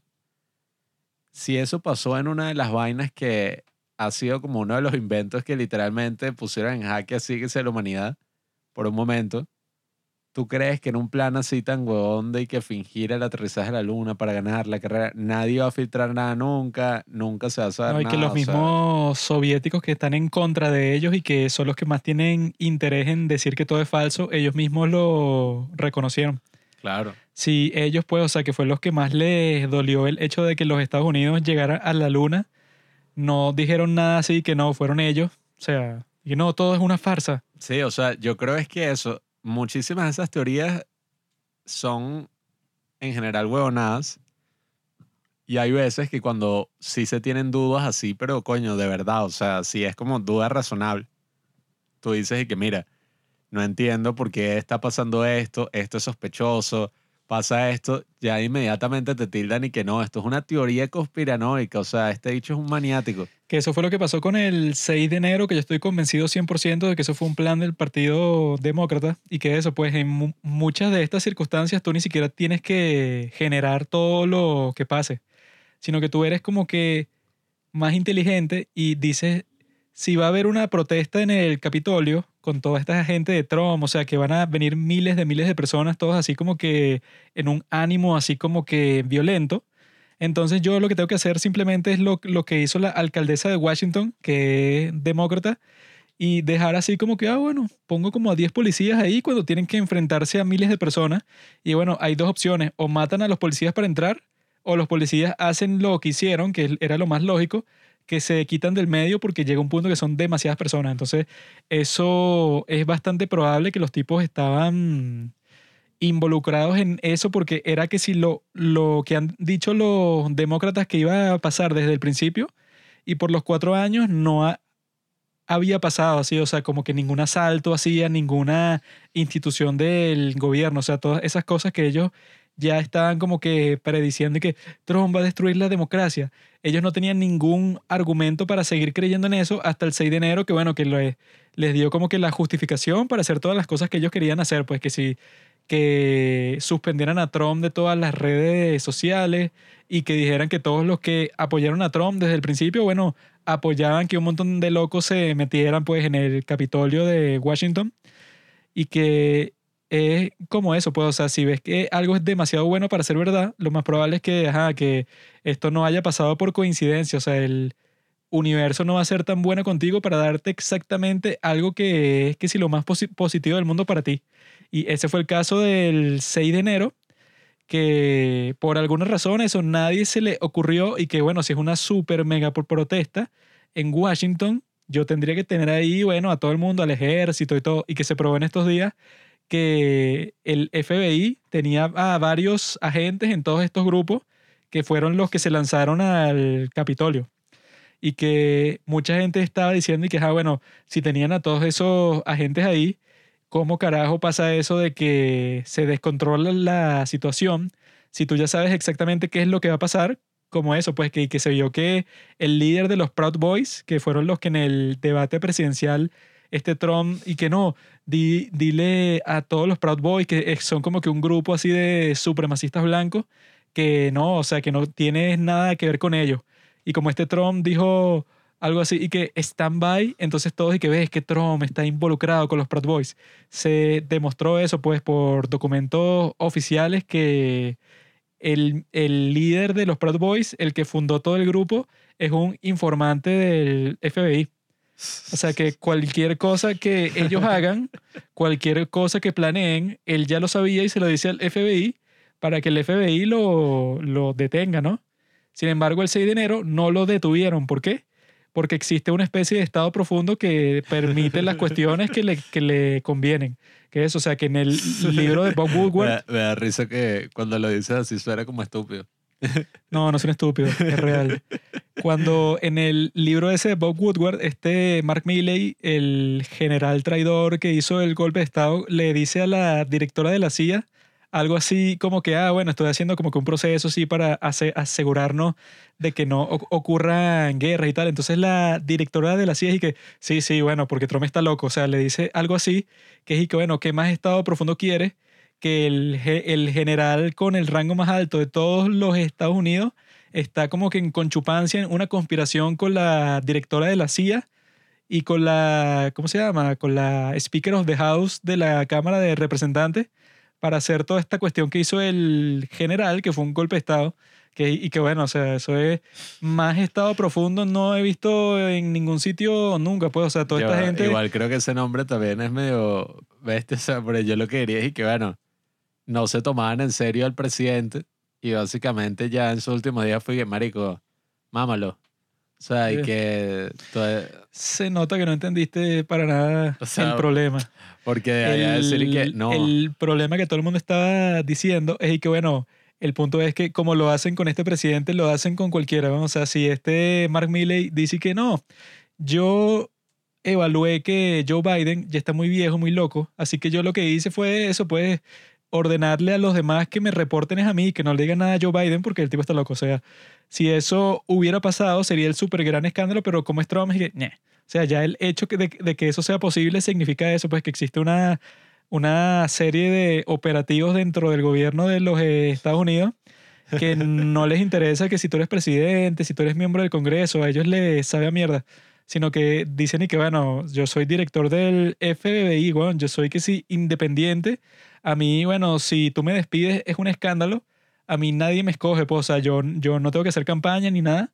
Y yo todos mis procesos, todas las cuestiones que hago, yo las escondo por ahí y ya, pues, o sea, yo no tengo como que el nivel de escrutinio que tiene un presidente. Yo hago las cosas que me dé la gana y ya. O sea, es que dicho así tiene más sentido que, por ejemplo, como es la estructura de poder y que eso, pues cuando hay gente poderosa así, puede que tengan tanto poder que hasta se pasan por el culo al presidente. Pero claro, entre eso y decir, no, es un estado profundo que opera así en las sombras y toma las decisiones sobre lo que ocurre en Estados Unidos. Claramente es un estado profundo. O sea, si el, si, si el tipo es capaz de quitarle la potestad nuclear al presidente de los Estados Unidos, que es el poder más grande que tiene el presidente, que es y que, bueno, el, el poder de literalmente destruir el mundo, si eso es posible, entonces es posible quitarle todos los, los, que tiene, porque el más alto de todos eso, pues el tipo ya llamó una reunión en, el Pentágono y que miren amigos, eh, si les llega una orden y tal, no le presten mucha atención, sino que díganme a mí y cuando llegue yo es que se decide. si eso existe, que fue lo que pasó, si eso existe, pues, o sea, si el tipo es capaz de usurpar esa autoridad que eso, pues que al presidente de los Estados Unidos para todas partes que va, lo sigue un tipo con un maletín que lo llaman de fútbol, o sea, como el balón de fútbol, que tiene eso, pues, como que todos los códigos nucleares y todo lo que él necesita para llamar un ataque nuclear. Y ese, ese tipo lo sigue para todas las partes que, que va el presidente. Y que llegue este tipo, Mark Milley, que no, no, yo creo que eso mejor no. O sea, que dicen eso, pues que esa es la esencia del control civil del ejército. Porque si no fuera por eso, entonces llega cualquier general y bueno, él empezó una guerra. ¿Por qué? No, no sé, porque él pensó que, que China era peligrosa y lanzó Doctor- una bomba nuclear, pues. Doctor Strangelove. Eso es lo que se trata de que no pase, pues, y eso es una buena introducción a la película que vimos para este episodio, que se llama El día después, y que supuestamente, bueno, la leyenda dice que el presidente Ronald Reagan, cuando vio la película, dije que berro, o sea, esto del poder nuclear es algo muy importante, hay que tener cuidado, o sea, fue una película que lo, lo impactó mucho y que creo que hasta ese momento se convirtió en el evento más visto de toda la historia de la televisión. Lo vio todo el mundo eso porque estaban como que la expectativa y que berro. Esta supuestamente era la primera película de todas que te iba a mostrar cómo sería, pues, o sea, el día después del apocalipsis nuclear. Y que eso, pues, es una película para televisión. Y yo creo que está súper bien hecha, pues, porque los tipos el director supuestamente su plan era usar como que todos estos actores desconocidos para que la película pareciera un documental. O sea, que tú no vieras, no sé, que si la cara ahí de, de un actor súper famoso porque ya vas a estar pensando automáticamente que es una película de ficción. Pero en este el tipo eso trató de buscarse a casi puros actores desconocidos para que tú pensaras la cosa así como que, ah, bueno, este puede ser tu vecino, tu familiar, que pase por todo este sufrimiento. Y eso por una hora te están mostrando como que las vidas de todos estos americanos comunes y corrientes, pues que si un tipo del ejército, un tipo que es médico, un tipo así, o sea, de, de todos los tipos, un montón de viejos, jóvenes, etcétera. Eh, y que te lo muestran en Kansas, porque supuestamente en esos tiempos se pensaba, o sea, existía como que el mito, pues, o el pensamiento de que si existe un ataque nuclear, eso, bueno, se tienen que preocupar sitios como Los Ángeles, Nueva, Nueva York, como que estas metrópolis, eso, que van a ser los objetivos. Pero como Kansas era como que el sitio así más céntrico de los Estados Unidos, pensaban que en cualquier caso eso, pues de guerra nuclear, Kansas iba a estar como que completamente libre, o sea, com- completamente pacífica, porque no tienen como que eso, una gran población ni nada, pero sí tienen una base que está lle- llena de misiles nucleares, ¿no? Entonces escogieron este sitio para hacer la película, como que para hacer énfasis de que si llega un ataque nuclear de verdad, no se salva a nadie. O sea, tú, tú no tienes que vivir en la costa, como es el caso de Nueva York y como es el caso de Los Ángeles, para que te llegue un misil nuclear, sino que tú puedes estar en cualquier parte de los Estados Unidos y te van a joder. O sea, eso va a ser como que el escenario más infernal del mundo. Que claramente, pues, o sea, como las bombas nucleares en ese momento hoy son mucho más poderosas, pero ya en los años 80 una sola bomba nuclear creo que era una cifra así, pues es como, no sé, como 500 veces más poderosa que la bomba atómica que lanzaron en Japón. O sea, que eso sea posible, o sea, que no, esas bombas de Hiroshima y de Nagasaki, o sea, que fueron que si el apocalipsis completo, bueno, esta es 500 veces más poderosa porque es mucho más potente, tiene más kilotones, o sea, es una vaina infernal. Entonces, como que toda la película está hecha así como que con un mensaje social, o sea, está hecha como que lo más straightforward posible. O sea, no hay como que nada artístico, sino que es como que simplemente para que tú veas así como si pareciera eso, pues un documental, pues, y que, ah, bueno, está toda esta gente viviendo su vida normal, uno se va a casar, otro tiene como que un conflicto ahí porque su hija se va a mudar a Boston, o sea, todos tienen ahí como que problemas comunes y corrientes hasta que llega eso, pues el día de la bomba nuclear, que yo creo que lo hacen bastante realista, pues, o sea, que la gente está como que escuchando las noticias y que cayó una bomba en, en Berlín y que los tipos estaban que si los soviéticos invadieron Alemania Federal desde Berlín del Este y que bueno, eso pues, o sea, y que ya están usando bombas nucleares en el terreno y después estaban lanzando bombas nucleares ya a los Estados Unidos directo y los Estados Unidos estaban lanzando bombas nucleares de vuelta a la Unión Soviética, que eso, bueno, lo que significaría en la vida real es el fin del mundo y ya. Y que aquí te lo muestran de esa forma, pues, y que todos los que sobreviven, como dicen, pues, y que los que sobreviven toda la cuestión, envidian a la- los muertos, porque bueno, tienen que sobrevivir una, em, una existencia ahí que... Una mierda medieval ahí que es lo más horrible de toda la historia. Así que lo muestran al final, que es que, bueno, un tipo es como que más o menos el protagonista, que es un doctor ahí viejo. Él llega para su casa en donde él dejó a su esposa y a su hija. Y llega y no hay nada, pues hay una pila de escombros y hay una familia ahí que es como que todos están quemados por la radiación y están como en shock, o sea, no pueden ni hablar ni nada. Y el tipo está ahí que, ¿qué hace en mi casa? Fuera de aquí. Y yo creo que la película tiene un final chévere porque eso, pues el, el tipo que le está reclamando y que, fuera de mi casa, maldito. El, el que es padre de esta familia de gente ahí que parecen que sí, mutantes, pues.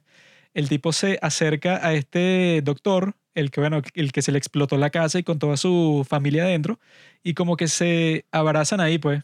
Como que algo así como que para decir y que, bueno, los Estados Unidos, estos tipos ah, son compatriotas y con todo lo, lo que pasó, bueno, consiguen como que, no sé, conectarse.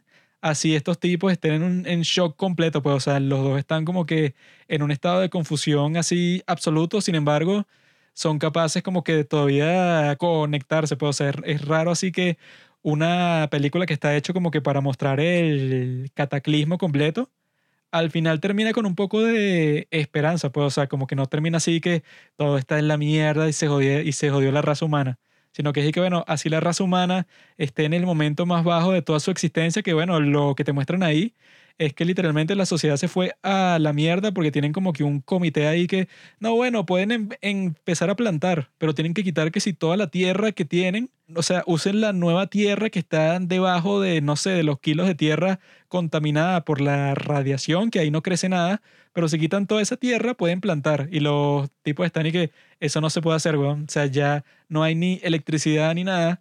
Es imposible para mí que yo quite toda la tierra de mi granja y que siembre con la tierra que está debajo. O sea, eso es imposible. O sea, que a pesar de que la raza humana esté en esa situación, todavía es capaz como que, no sé, de sobreponerse, pues.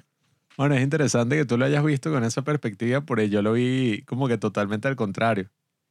Porque, por ejemplo, ajá, la película te plantea este escenario apocalíptico de lo que sería el holocausto nuclear.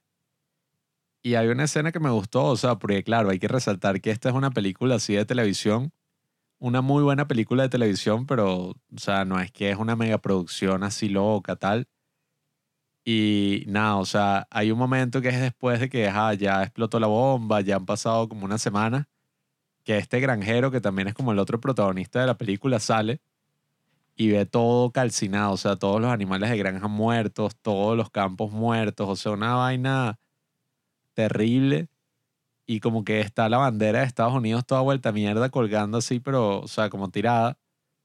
Y si fuera como una película así patriótica, sería como que, verga, el bicho la agarra y la monta, así como que, bueno. Pero el bicho como que pasa de lado así, como que no le importara. Y en ese momento yo sentí como que, verga. O sea, en ese momento esa bandera no vale más que la mierda esa, o sea, de tela de la que está hecha. O sea, cuando ya todo se destruye y llega a un nivel así de, de destrucción masiva, sobre todo hablando de un ataque nuclear, pues que les lanzaron un coñazo de bombas, los otros los lanzaron, o sea, se acabó el mundo, pues prácticamente. Ya como que toda esa broma ya parecen como puras ideas estúpidas. O sea, como que... Esta no es una película patriótica, es una película humanista. Bueno, no sé, pero yo cuando vi eso, yo sí sentí como ese sentimiento de que, o sea, nos matamos por esto.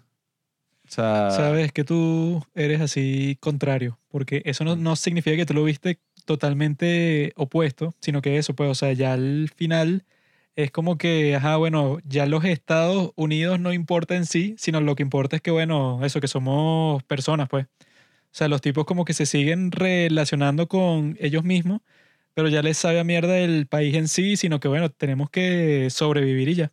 Bueno, es que eso es lo que decía, o sea, como que cuando tú ves toda esa destrucción y toda esa mierda, tú dices y que ya, o sea, literalmente destruimos el mundo por esta mierda.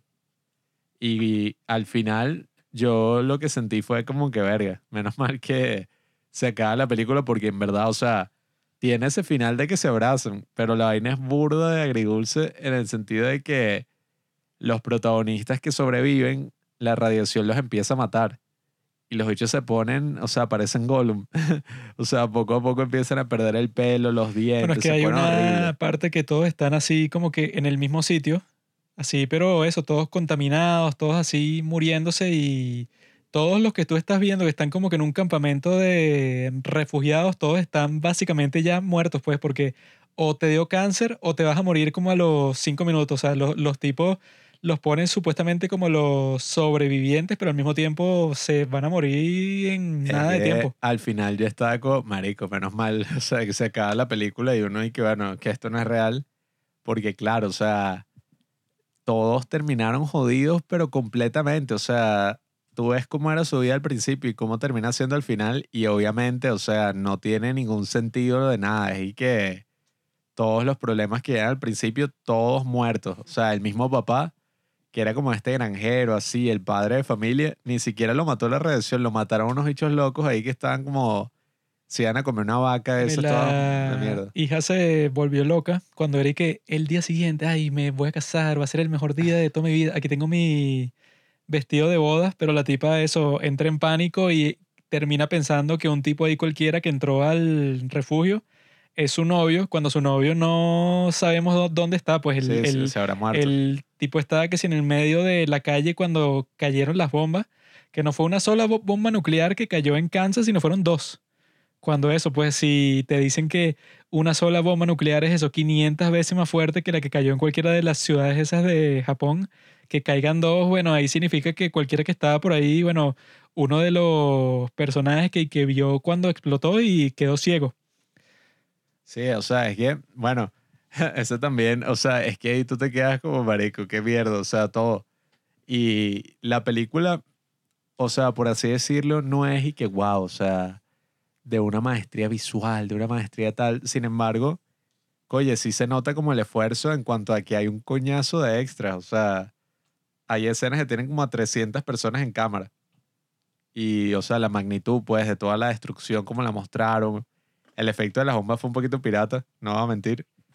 Ah, bueno, yo vi sobre eso que, que los tipos querían usar eso, pues, el video de eso, de la, ¿cómo se dice? De la nube de hongo que termina cuando, ay, cuando explota una bomba nuclear, pero y que el gobierno por alguna razón no lo dejó. O sea, que ellos planeaban y que, obviamente, si vamos a grabar esta película, si ya se ha explotado una bomba nuclear en el mundo real, que eso, pues, o sea, que se ha hecho para probarlas, ¿por qué haríamos un efecto visual si existe el material pues, eh, eh, que se grabó?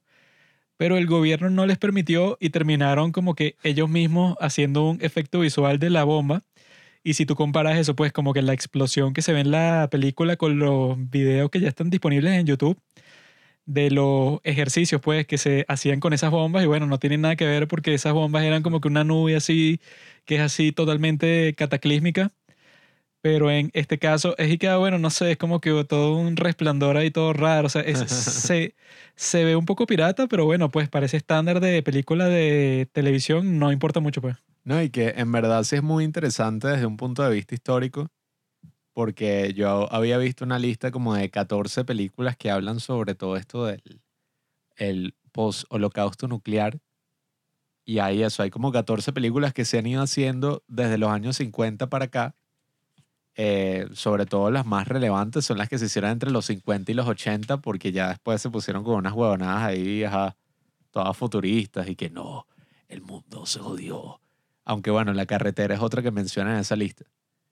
Pero nada, o sea, es como muy importante desde un punto de vista histórico porque claro, en esa época ese era uno de los riesgos que se mencionaban, pues. O sea, en lo, bueno, estaba la crisis de los misiles cubanos en los años 60, ¿no? O sea, a principios de los 60. Bueno, es que esta, dicen que eso, pues, o sea, la leyenda cuenta que este Reagan llamó al director y que, señor, lo felicito Ah. porque me ha mostrado así como que cuáles son las verdaderas consecuencias de las acciones que yo estoy tomando así prácticas en la presidencia.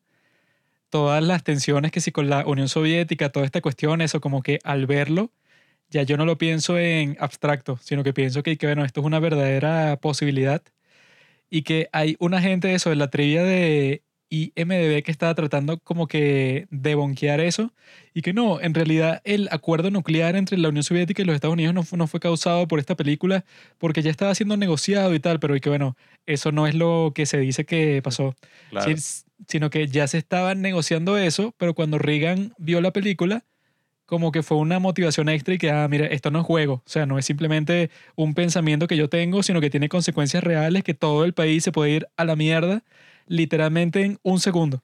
Claro, es que ahí hablan de la famosa frase esta de Albert Einstein y que no, si hay una tercera guerra mundial, la cuarta será eh, lucha combatida con palos y piedras.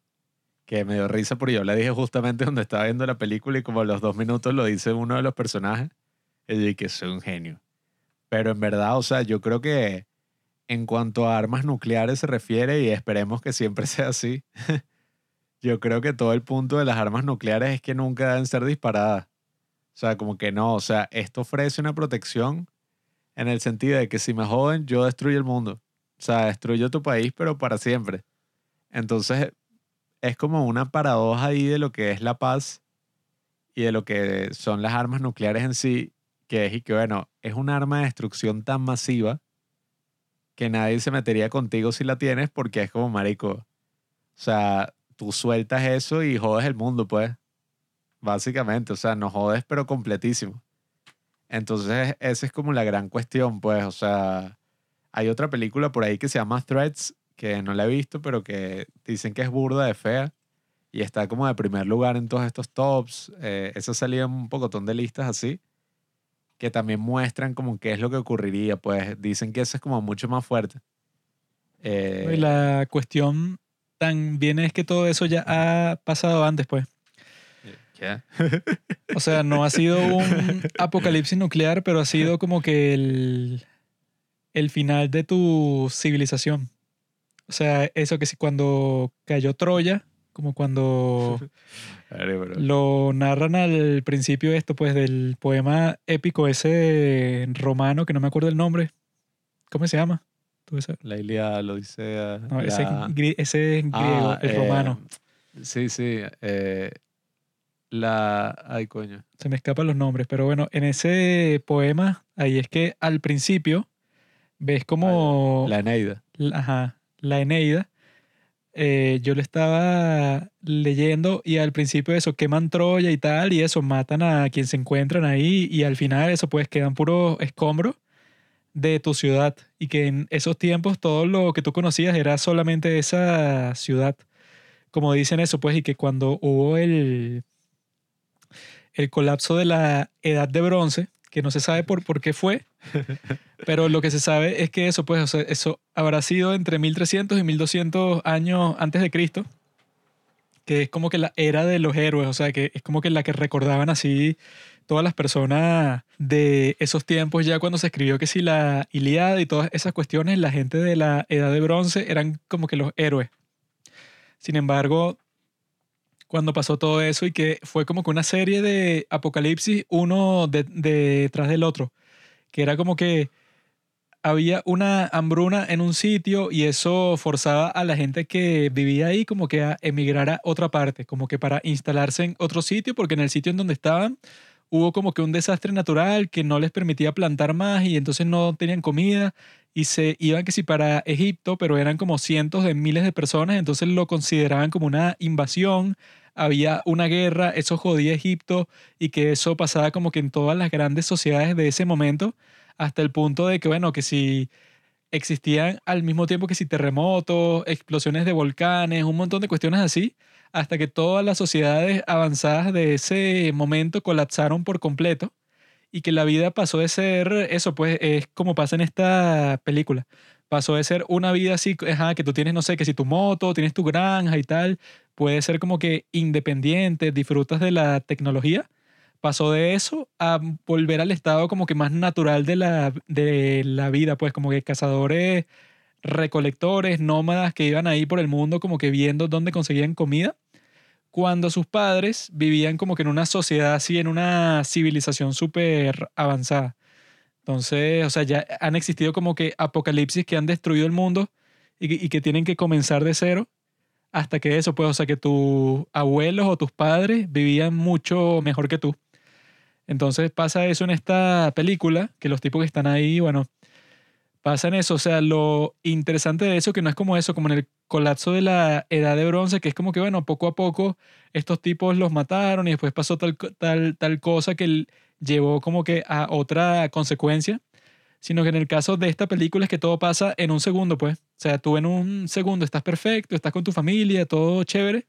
Y en el próximo todos están muertos y los que quedan se están peleando, no sé, para entrar en un hospital cuando en realidad no importa porque todos se van a morir, yo creo que como a los cinco días por la radiación a la que tú has estado expuesto. O sea, que dicen que incluso tú puedes estar expuesto a eso, como les pasó a los que filmaron la película esa con, Con John Wayne. con John Wayne, que los tipos llegaron al sitio de grabación después de que habían hecho una, eso, un test nuclear en la zona en donde estaban, que era que es un desierto, y a todos les dio cáncer y se murieron como a los 20 años después.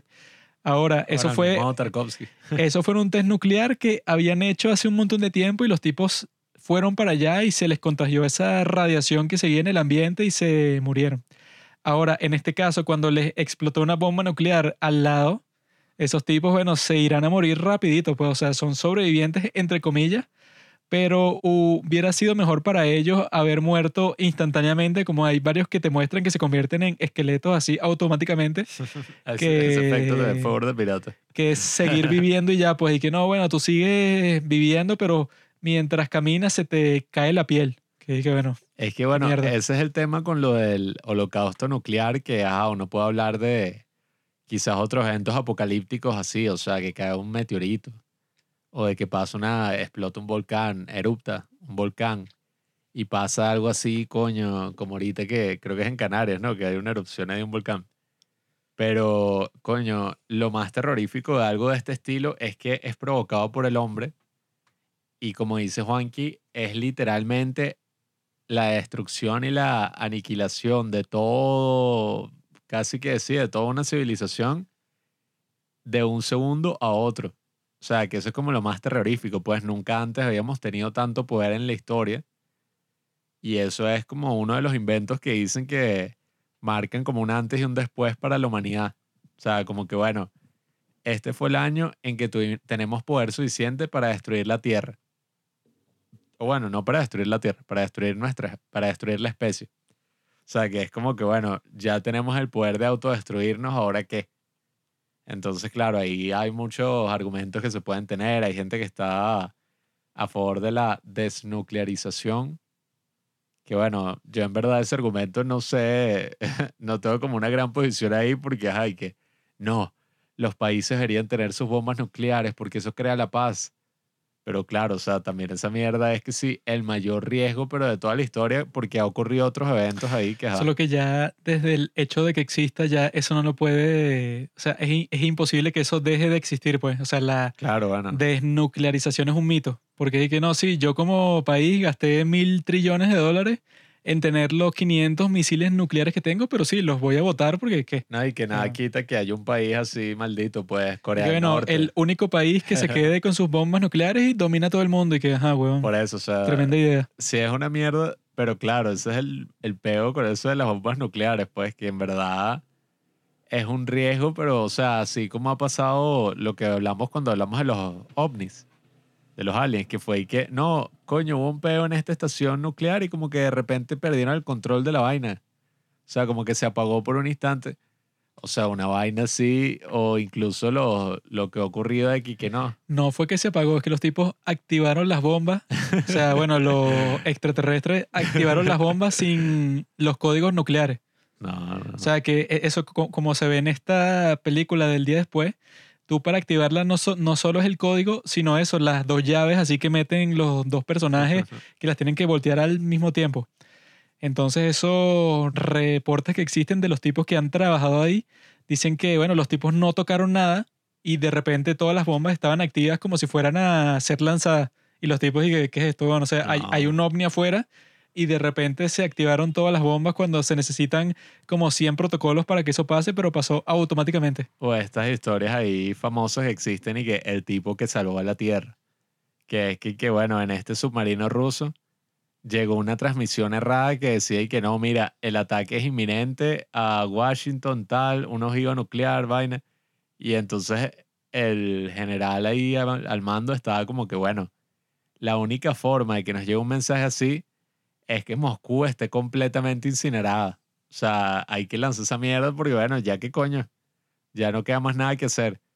Y uno de los bichos ahí dijo como que no, marico, o sea, compré esa vaina mil veces, yo no voy a hacer un coño hasta que eso sea, bueno, o sea, esté mega comprobado y resulta que la vaina era un error.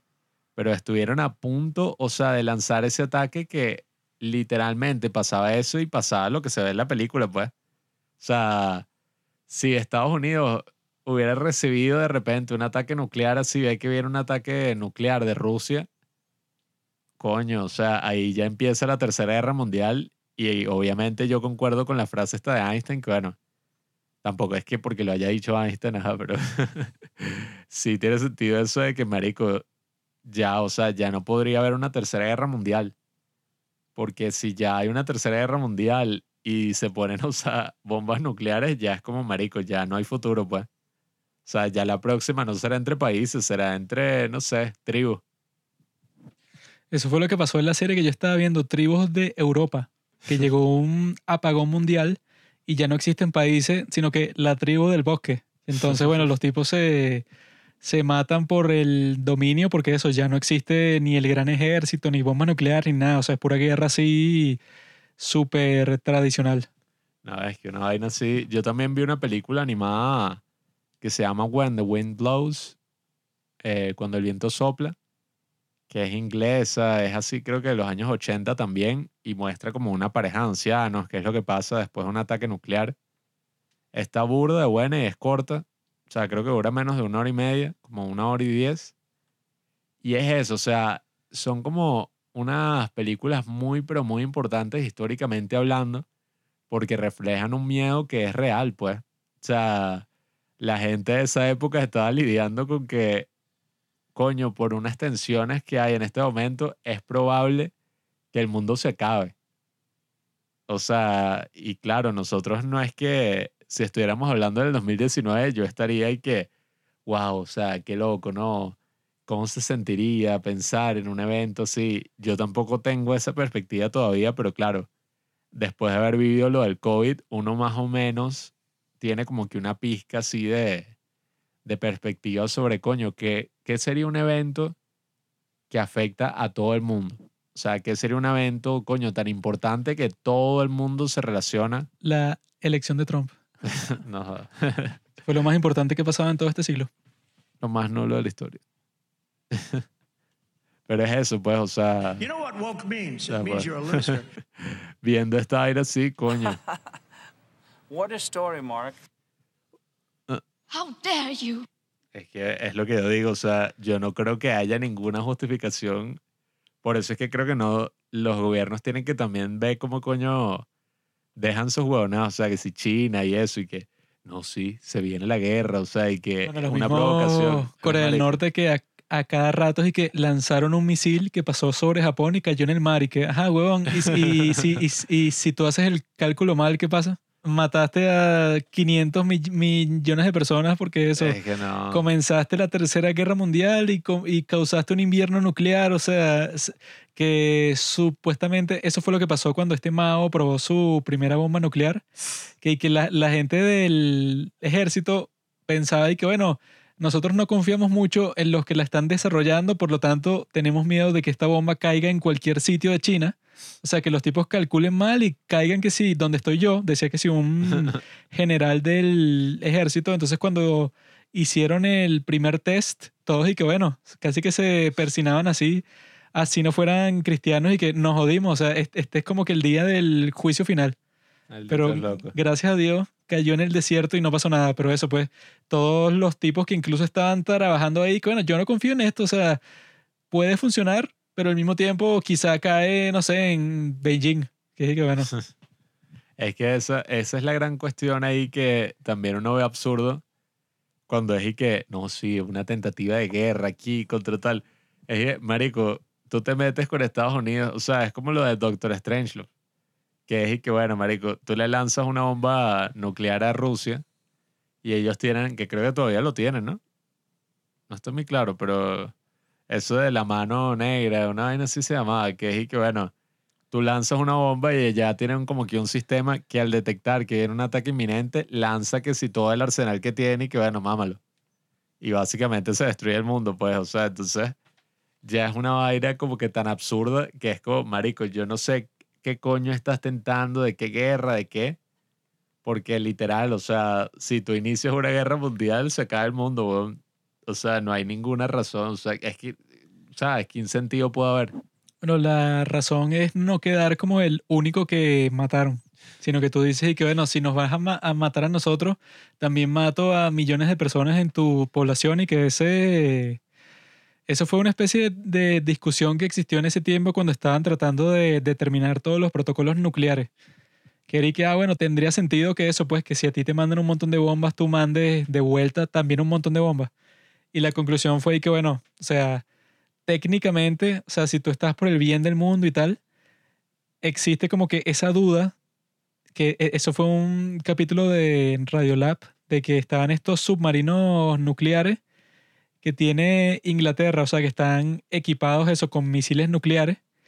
Y entonces, supuestamente hay una carta que, que escribe cada nuevo primer ministro de Inglaterra, en donde eso, pues, o sea, que se la mandan a estos capitanes de los submarinos y que, ok, eso, pues, o sea, yo les doy como que la autorización a ustedes que si llega el momento, la orden, bueno, lancen ese misil y van a matar a millones de personas cuando el misil nuclear impacte contra el país que sea.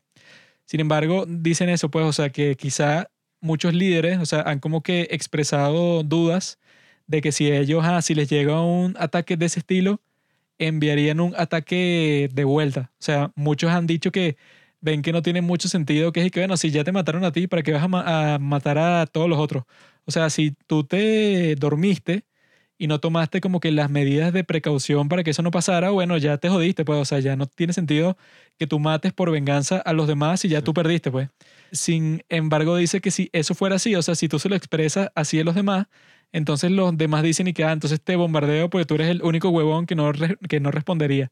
Entonces muchos dicen que es que, bueno, tú quizás si eso pasa, tú no respondas, sin embargo, tienes que actuar como si fueras a responder para que los demás digan y que a, a este no lo exploto porque sé que me va a, o sea, que se va a querer vengar de mí.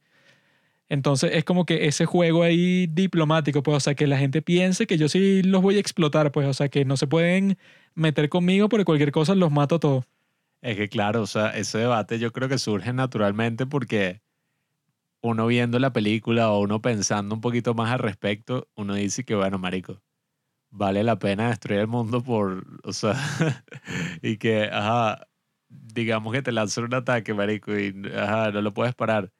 Ya que, weón, o sea, ya sí se va ahí toda la mierda. Sí, es que bueno, yo creo que eso es lo que deben pensar todos, pues, o sea, si ya pasó, o sea, si ya no sé cómo carajo hicieron, pero bueno, pasaron por sobre tus radares y tú no te diste cuenta y ya las bombas, eso, hicieron impacto con las ciudades, ya no tiene mucho sentido mandar un ataque de vuelta, o sea, obviamente que todo el mundo va a decir que ellos están preparados para eso, pero es probable que pocos lo hagan porque digan y que, bueno, o sea, ya que ya me suicido yo ya, porque no tiene sentido que si ya perdimos yo mande a, a matar a un montón de gente cuando ya no tiene sentido, o sea, ya Es que, me jodí. esa, es que esa es la gran cuestión con lo de las bombas nucleares, pues que es que bueno, la, incluso si tú eres el primero que la está lanzando, surge ese debate y que es marico, pero si lanzo eso y me devuelven el ataque, o sea, es como que esa vaina nunca debería ser usada en la historia porque, ajá, Bueno, este Dan Carlin, que es el que hace este podcast de Hardcore History,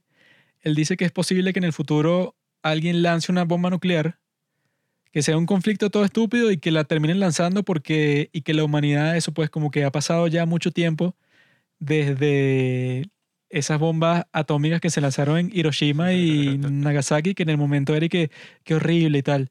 Pero han pasado tantos años que ya la gente se olvidó de eso, pues, o sea, si ya le preguntas a casi cualquier persona y que, ¿qué? O sea, eso yo no lo viví, pues a, mí me da igual.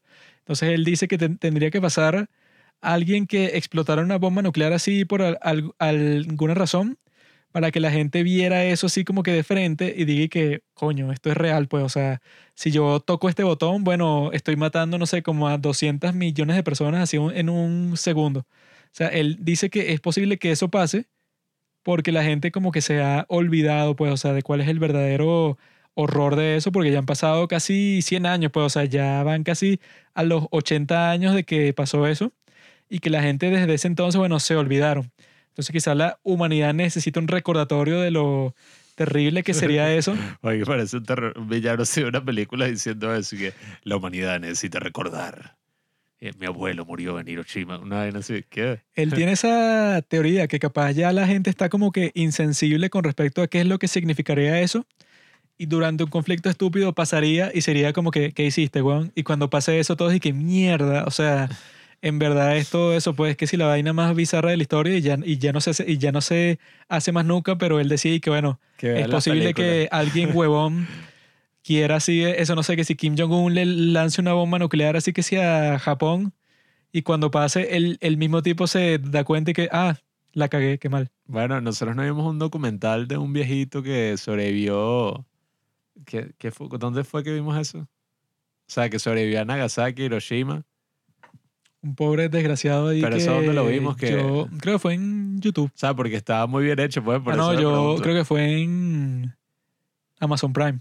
Sí, o sea, pero que era fue como así una y que el sobreviviente, o sea, que el huevón eso pues estaba creo que en Hiroshima y fue ahí que no, cayó la bomba atómica y eso y el tipo se salvó, bueno, por cuestiones de la vida, por suerte. Y el tipo y que tendré que ir a Nagasaki porque mi familia está destruida. Y el tipo le volvió a pasar lo mismo y volvió a sobrevivir, pues el tipo es que sí, el hombre de acero. No, y bueno, y claro, un tipo así, obviamente, la cosa que él más predicaba, o sea, que creo que el tipo se, ya, obviamente, ya murió. Pero en ese momento, en el documental, creo que ya había fallecido y te muestran como una vaina ahí. Ese tipo era el- la reencarnación de Jesucristo. ¿no? Bueno, el bicho de ahí sí daba vaina porque el bicho llorando así todo viejo, diciendo como que no, o sea, yo por eso es que estoy a favor de la desnuclearización, de todo eso, porque ustedes no saben cuáles son los horrores de ver una vaina así. Y claro, o sea, yo diría, en principio, claro que estoy a favor de la desnuclearización. Pero claro, si no es algo así ya factible, pues si no es algo que se puede hacer, ¿qué coño? Pero es eso, pues es como una vaina súper... No sé si la palabra es compleja, pues, pero sí no es algo nada más blanco y negro como parecería a primera vista. Porque también quizá te lancen el argumento y bueno, pero gracias a eso no ha habido más conflicto. Gracias a eso hay paz porque si no hubiera eso, entonces los países son más propensos a meterse en guerra porque, bueno, le lanzo unas bombas, mando mis aviones que le lanzan huevonadas, mando mis tropas. Lo cual es cierto. Por eso, pues, o sea, por eso es que digo que en principio nadie está a favor de la nuclearización. Sin embargo, el bueno, ser humano se dio cuenta que las bombas nucleares al fin y al cabo eran algo bueno. eran algo Coño, positivo no sé. porque así, claro, eso es lo que garantiza la, la relativa paz del día de hoy. ¿no? claro, pero que la gente dice que- arrecho. Es un riesgo, pero bueno, es un riesgo que estoy dispuesto a tomar. Bueno amigos, ha llegado el momento de hablar del tema que Pablo más le gusta, que se trata del gran reseteo. El gran reseteo, bueno, vamos a dejar que Pablo lo defina, que él es el culto, y después yo lo corregiré. Hace mucho tiempo se hablaba de Rápido, rápido. una teoría de conspiración y que no, todas las élites quieren aprovechar la pandemia y hacer un gran reseteo, o sea, apagar y prender así, o sea, el switch y reformar todo, el capitalismo, no sé qué vaina, esto, lo otro. Lo cual obviamente Eric, ajá, marico, que o sea, no tiene sentido. Pero en verdad, todo está de basado bolas que tiene sentido. cállate. Todo está basado en el Foro Económico Mundial, que eso es una especie, o sea, eso no es ninguna agencia de ningún gobierno, pues. Es más como una organización ahí donde pagan un coñazo ¿Tú real. crees que los gobiernos son el problema principal del mundo? Las compañías son las que van a terminar creando la tiranía universal. ¿no? Es una compañía, déjame explicar, hermano. Pues vienen las preguntas. No es ninguna compañía. Mm. Una asociación demoníaca satánica. Es eso, pues es como una vaina así donde todo el mundo participa que si con una, no sé si es, es como membresías que son carísimas, que si es, de yo vi de 67 mil dólares a, 500 a 700 mil, algo así. Eso es caro para ti, perdedor. Bueno, por eso, pues puros millonarios, eh, gobiernos, vainas así que participan en eso. Y es como un foro que se hace una vez al año donde nada, se reúnen presidentes. Como el Club Bilderberg, mi amigo. El Club Bilderberg. Ah, bueno. Eh, eh, eh, exactamente así, bro. Es como un Club Bilderberg, que ahí es donde se reúnen todas las élites para hablar cuestiones y tal.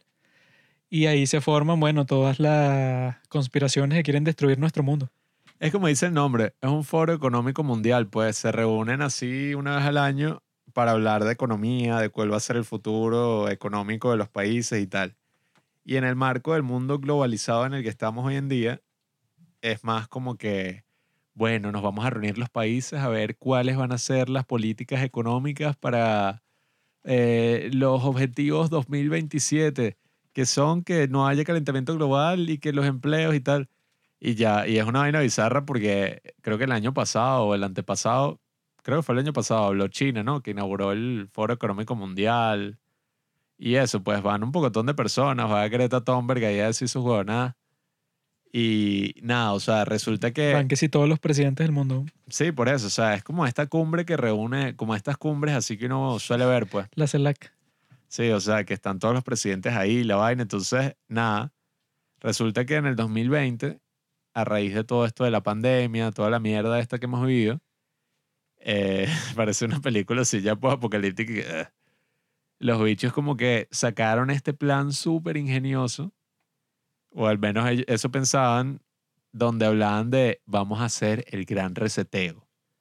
Y en verdad como que nadie sabe qué coño de madre, o sea, no es como una política así muy clara, pues no es y que vamos a hacer esto y lo otro, sino que sacaron como que una campaña de marketing elevada como por varias figuras que ni siquiera son economistas, pues es y que el príncipe, ¿cómo es que se llama el weón ese? Charles.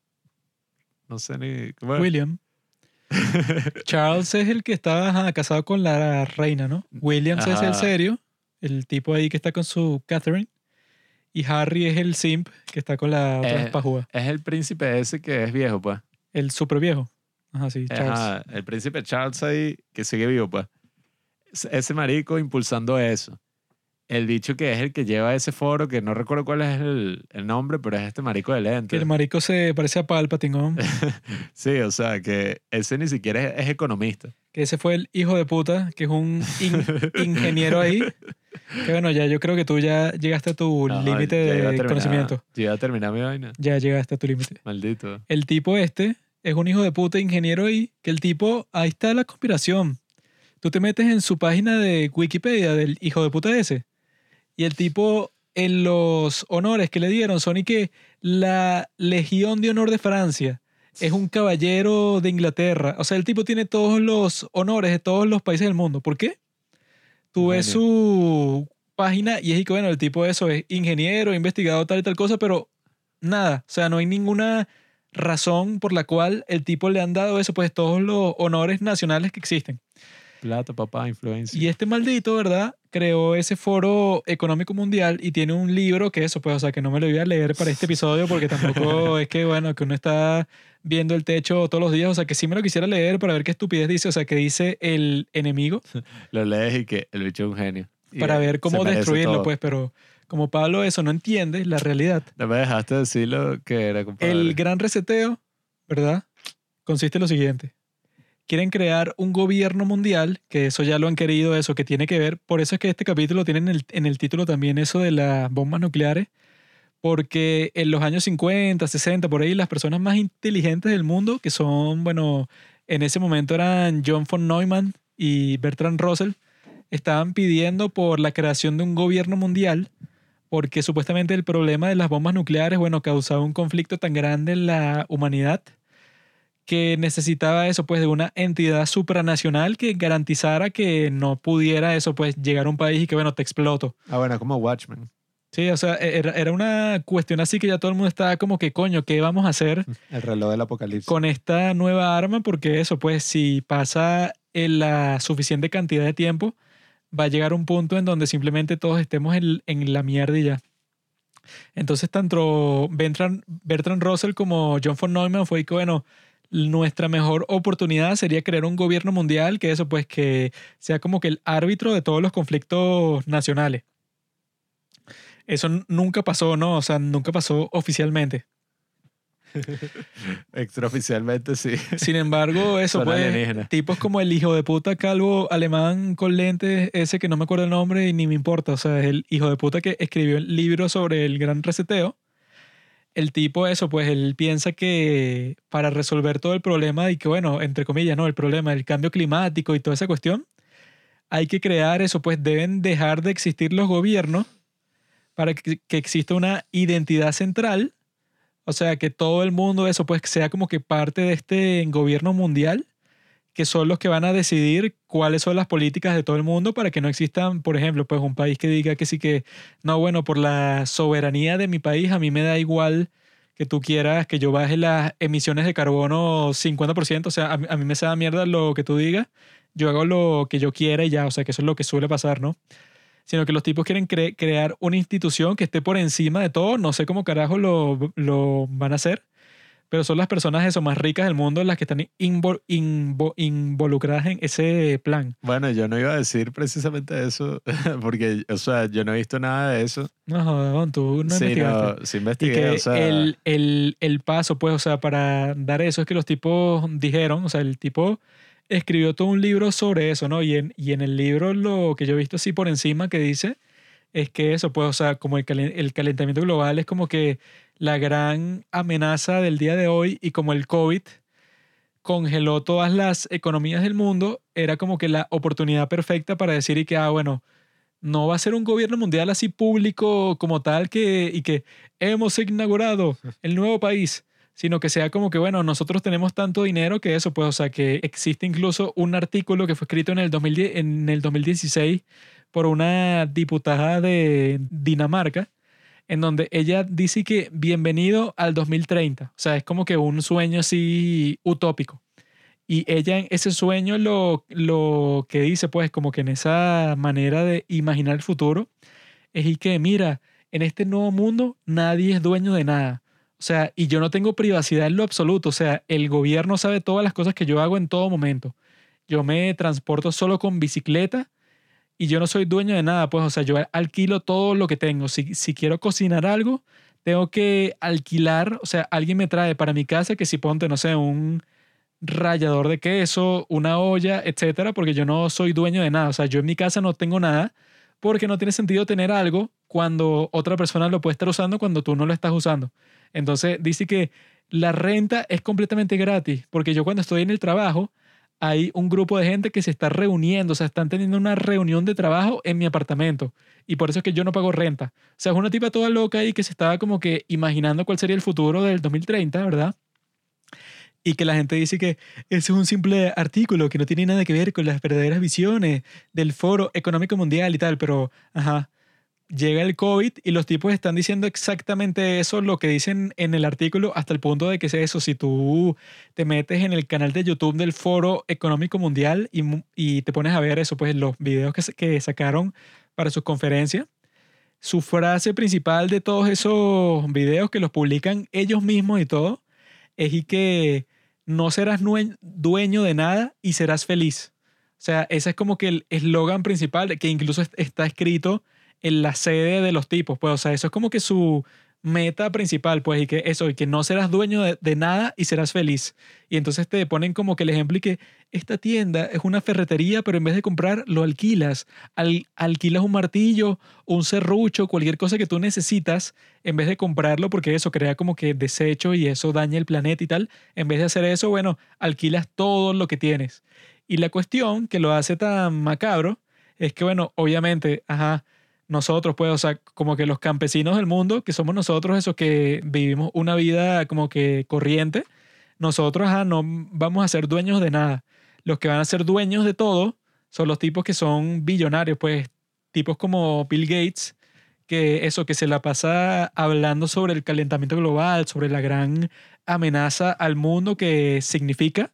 Sin embargo, el tipo es la persona que más eh, posee tierras, así pues, o sea, para sembrar en los Estados Unidos. O sea, eso de que no serás dueño de nada es para nosotros, pues, es para la gente normal. Bueno, es que- Pero la realidad ahí es que la gente, eso, los que tienen el poder el día de hoy, los que son millonarios, billonarios, etcétera, van a ser dueños de todo y tú básicamente les estarías alquilando todas las cosas a, a ellos con la excusa esa, pues, de que, de que no, bueno, esto es mejor para el ambiente y que el mismo maldito ese que creó, pues, el Foro Económico Mundial, ese tipo en su libro dice textualmente así, que, que no, bueno, eso de los nacionalismos y los países, llega un punto que la raza humana tiene que trascender todas esas cosas, o sea, no es necesario, porque en realidad nosotros eso, pues estamos como que para algo más alto todavía, para esta entidad que va como que a dominar todas las cosas y que se ve que ese era como que el motivo de muchas personas con, con el COVID, pues, o sea, que existían muchas personas dispuestas así como que, ah, bueno, yo me agarro todo este poder y tú te jodiste porque eso, pues yo tengo como que toda la potestad de, de hacer todas las decisiones por ti.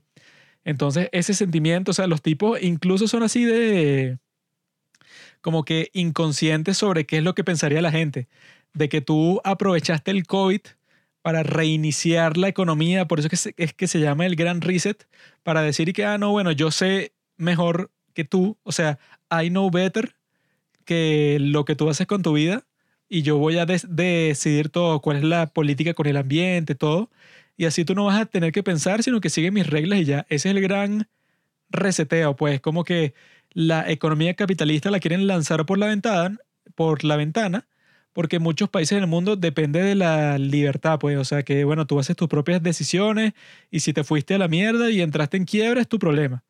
Sin embargo, estos tipos son como que, ah, bueno, o sea, ya no vas a tener que hacer, eh, hacer decisiones porque no vas a ser dueño de nada, yo soy dueño de todo y tú simplemente eres mi esclavo y ya, ese es el gran reseteo. Faltó de que te pusieras, no sé, a arrancarte los pelos ahí. es que, bueno, es como te digo, pues yo no leí eso así tan ni que, no, el apocalipsis tal. Yo lo que leí y lo que vi, pues que, al menos esa es mi perspectiva respecto al tema, es unos bichos descarados queriendo hacer la vaina más, o sea, aprovechándose de la crisis del COVID de la forma más caimán posible y ya, pues. Porque literalmente, o sea, ajá, Winston Churchill dijo que nunca dejes, never go, never let a crisis go to waste. Nunca dejes desperdiciar una crisis. Él lo dijo tratando de animar como al pueblo inglés a que, oye, no dejara que, ¿sabes? Todo se vaya a la mierda, sino que se esforzara así en las crisis para que el, para que el país saliera adelante. Lastimosamente, a lo largo de, de todos estos años, esa frase la usan es para, bueno, básicamente que, ah, hay una crisis. ¿Cómo coño me aprovecho aquí? O sea, ¿cómo saco la mayor cantidad de beneficio posible a costa de esta mierda que está pasando? Y por eso es que yo digo, pues yo no leí eso así tanto del gobierno mundial, sino que lo que vi fue y que, ajá, estos ¿Qué megabillonarios... leíste tú? Espera. Estos megabillonarios se ponen a sacar unos videos y toda una especie de plan que básicamente combina puras vainas ahí random y que no, eh, así va a ser el mundo en el 2030. No vas a ser dueño de nada y serás feliz. Todo te lo van a traer por dron, vas a alquilar todo. No comerás carne, la carne será un lujo así de vez en cuando. Eh, ¿Qué era la otra con ella? Estados Unidos ya no será el líder del mundo. Serán un pocotón de países. O sea, puras vainas que son unas huevonadas porque es y que yo no, o sea, yo no lo veo como una mega conspiración y que no, no serás dueño de nada porque ellos serán dueños de todo, sino que, que bueno, ajá, yo no seré dueño de nada, de nada. ¿Quién coño es el que va, me va a estar alquilando las vainas? O sea, es que todo- eso, siempre hay un dueño. Que los malditos que lo están proponiendo, ¿cuál crees que es su interés? Es que esa es la cuestión, es que, ya va, ya va.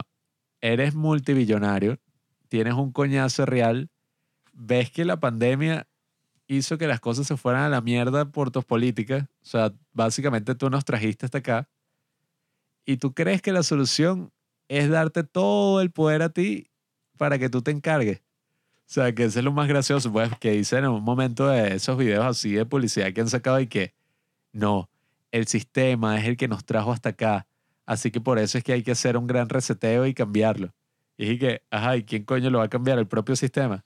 O sea, las mismas personas que supuestamente nos trajeron hasta el punto en el que estamos, se van a encargar de eso, de hacer un reseteo de la economía y de ellos con tener todo el poder ahora. O sea, es una estupidez, pero a niveles, bueno, excepcionales. Pues es como que un intento descarado de todos estos multimillonarios, algunos presidentes, Trudeau, yo vi que estaba ahí hablando de esas huevonadas. Bueno, es que esas son la- el trío de las ratas.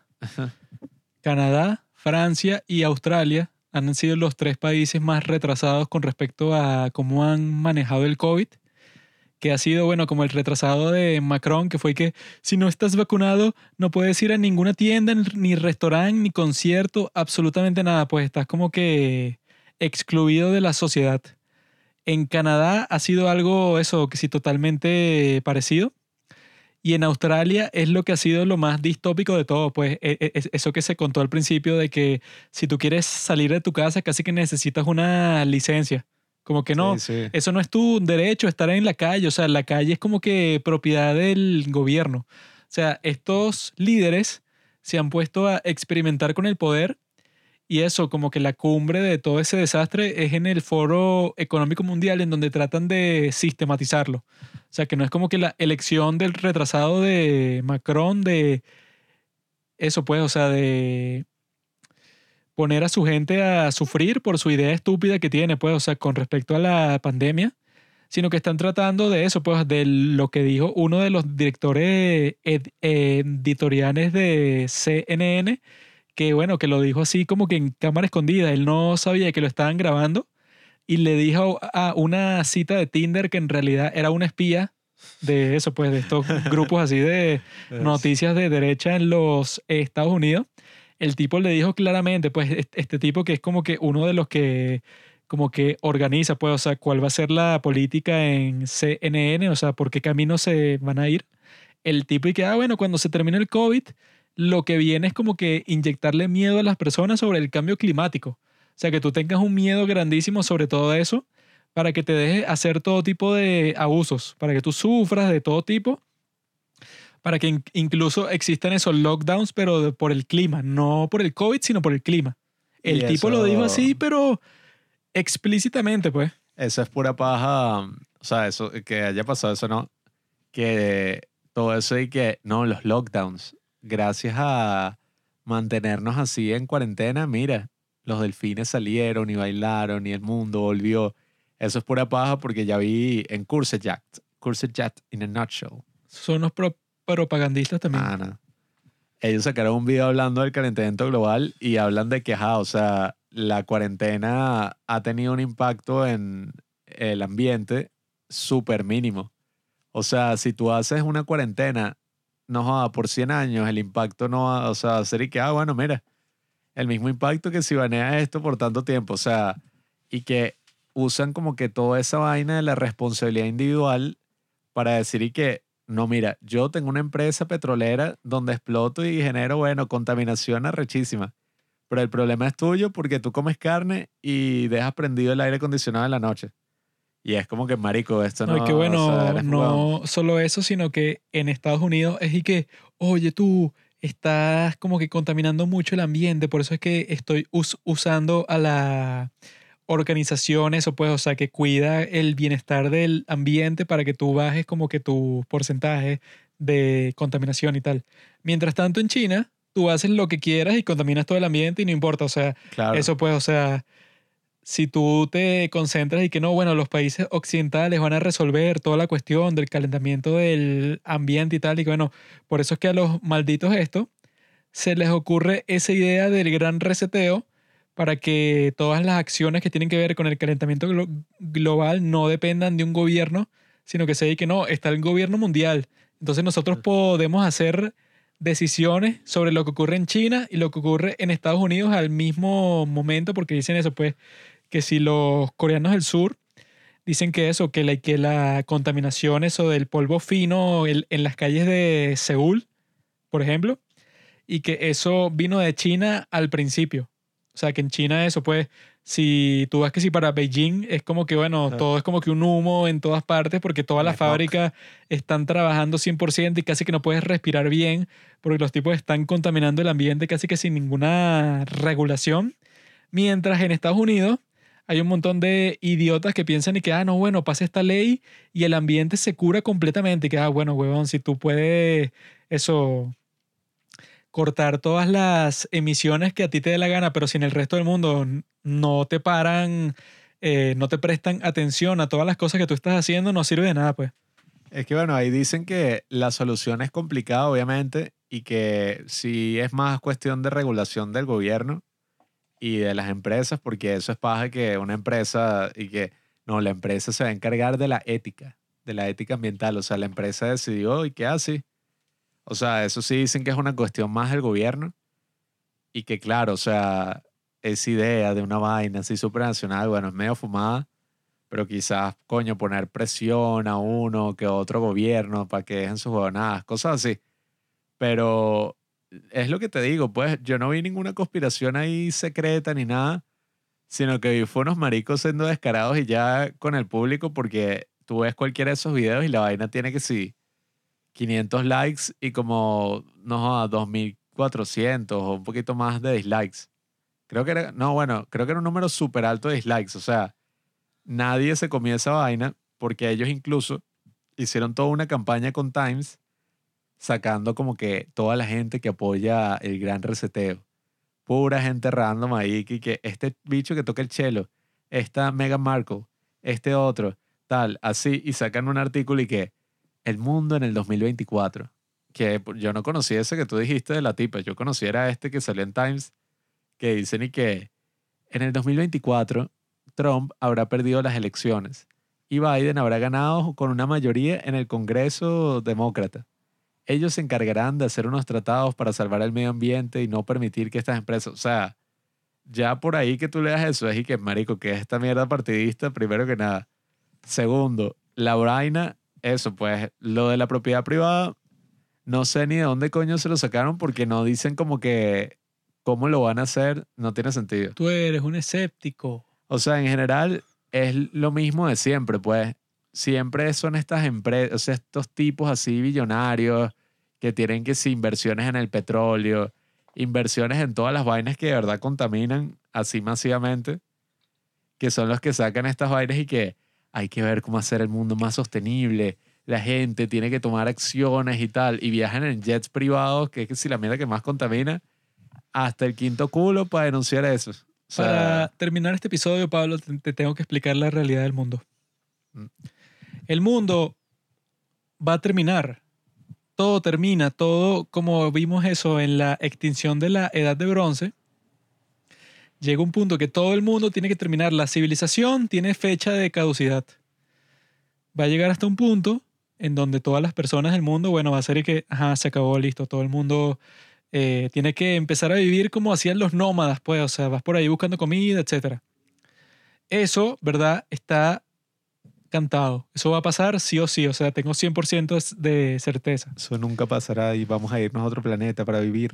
Ahora, están las bestias, que son los malditos hijos de puta estos del Foro Económico Mundial, que creen que pueden salvar el mundo con su dinero, cuando el dinero eso solo importa en este contexto. Pues, o sea, si pasa todas esas pajas que ellos dicen que profetizan y que, no, bueno, lo, eso, los mares van a, eh, van a llevarse por delante a todas las ciudades y van a explotar todos los volcanes y todo el mundo se va a ir para la mierda. Y que bueno, si eso pasa, weón, tu dinero no sirve de nada, weón. Esto va a ser una guerra entre todas las tribus del mundo. La innovación, Juanqui.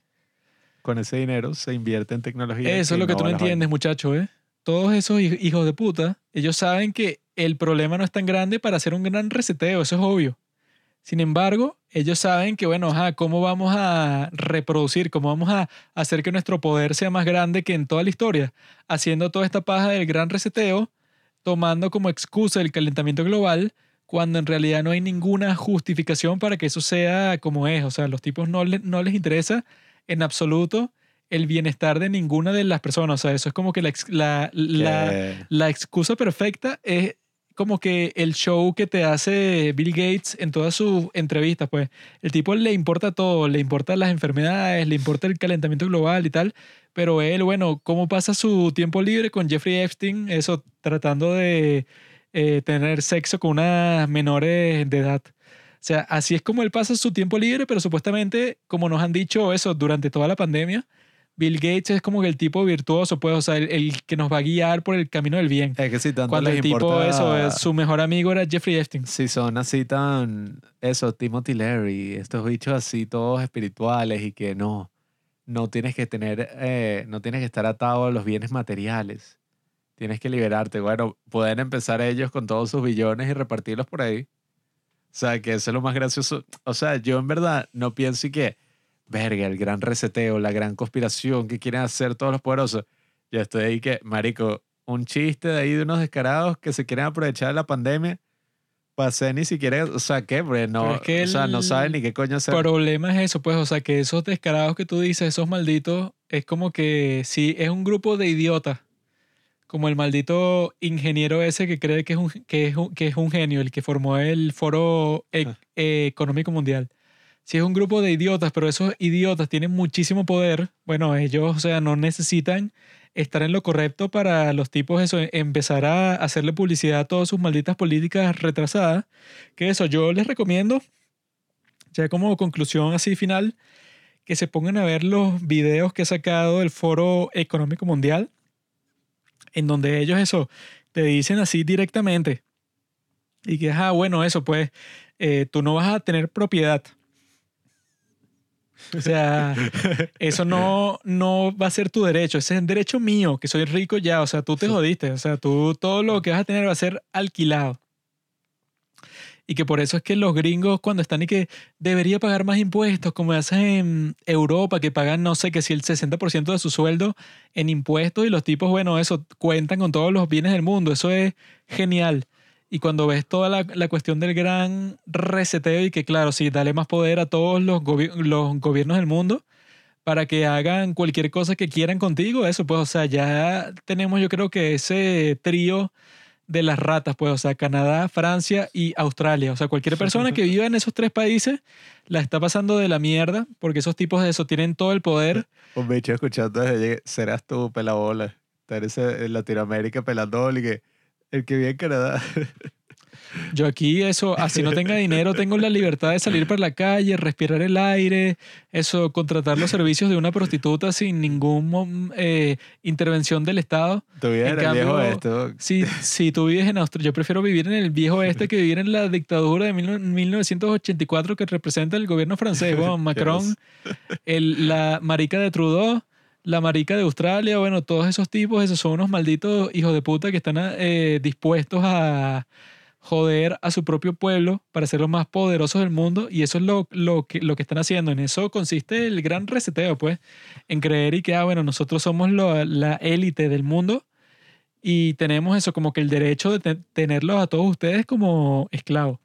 Por eso es que, bueno, nosotros aquí los padres del cine les advertimos sobre todos estos problemas para que ustedes estén conscientes de que eso, que no se dejen llevar por el grupo, pues, o sea, todas esas restricciones estúpidas y que si no te vacunas eres un maldito, si no sigues esto, o sea, eso yo creo que es una preparación, pues, o sea, para que toda la gente esté como que dispuesta a seguir las órdenes de cualquier tirano y que siguiendo pues esa secuencia, así es que te vas para la mierda 100%, pues y que lo dijo el presidente, tiene que ser verdad, o sea, cuando empiezas con ese patrón, ahí es que estás en el juego 100% de los malditos hi- hijos de puta de esto que quieren su gran reseteo, que en el gran reseteo ellos están en la cima y toda la gente como nosotros, pues, o sea, que somos personas comunes y corrientes, estamos es eso, pues, en el, en el fondo del fondo y no tenemos ningún derecho, no, tú no tienes derecho a propiedad, derecho a privacidad, derecho a ganarte la vida, cualquier cosa no existe en el esquema que ellos tienen. ¿Por qué? Porque ellos piensan que le están haciendo un bien al mundo cuando lo que están haciendo es hacer lo que dicen la- en, la, en, la, en la Biblia, en el último libro, en el Apocalipsis, pues, o sea, la bestia de los diez cuernos.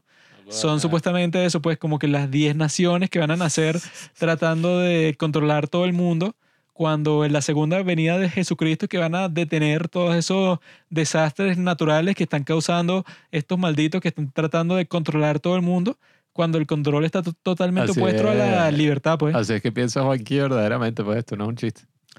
Es que no es un chiste, pues, o sea, es verdad que todos estos malditos, o sea, todos Creo- esos líderes mundiales, ellos coordinan entre sí, o sea, qué es lo que van a hacer en sus malditos países autoritarios de mierda. Quiero decir mi conclusión. Cuando los Estados Unidos de América es el único país libre que ¿Qué existe. O sea, ponte, tú vas a Francia, vas a España, vas a Canadá, vas a Australia, vas a Alemania, vas a Italia, vas a China, vas a Japón, vas a Corea y ves a puras maricas con su mascarilla en, el en aire libre como unos retrasados.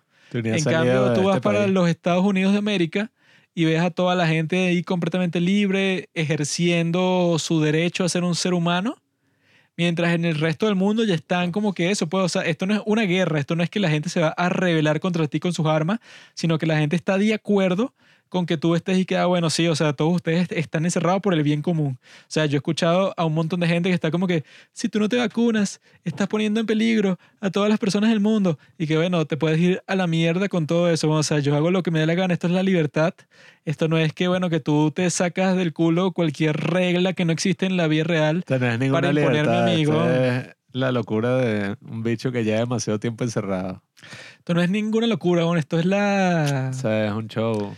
Esto es la realidad en su forma más pura posible, porque todos estos desgraciados, pues, o sea, que creen que saben mejor que el sentido común de las personas, de las personas en general, pues, de todo el mundo, creen que saben más que todos nosotros, pero nosotros somos los que estamos conscientes de todas sus malditas conspiraciones. Y- Y, por eso es que los demócratas que están conectados, pues, o sea, con Ah, todos estos bancos, con todas est- estas cuestiones, es que ellos usan el término eso, pues, de teoría de conspiración como algo así como que súper estúpido, cuando en realidad es lo que evidencia todos los crímenes que ellos están cometiendo detrás de escenas, pues. Mi conclusión es que, primero que nada, republicano, demócrata, toda esa mierda es un maldito teatro, como es la política. Este, loco. esta década los republicanos se la dan de que, que, no, sí, nosotros estamos buscando la verdad.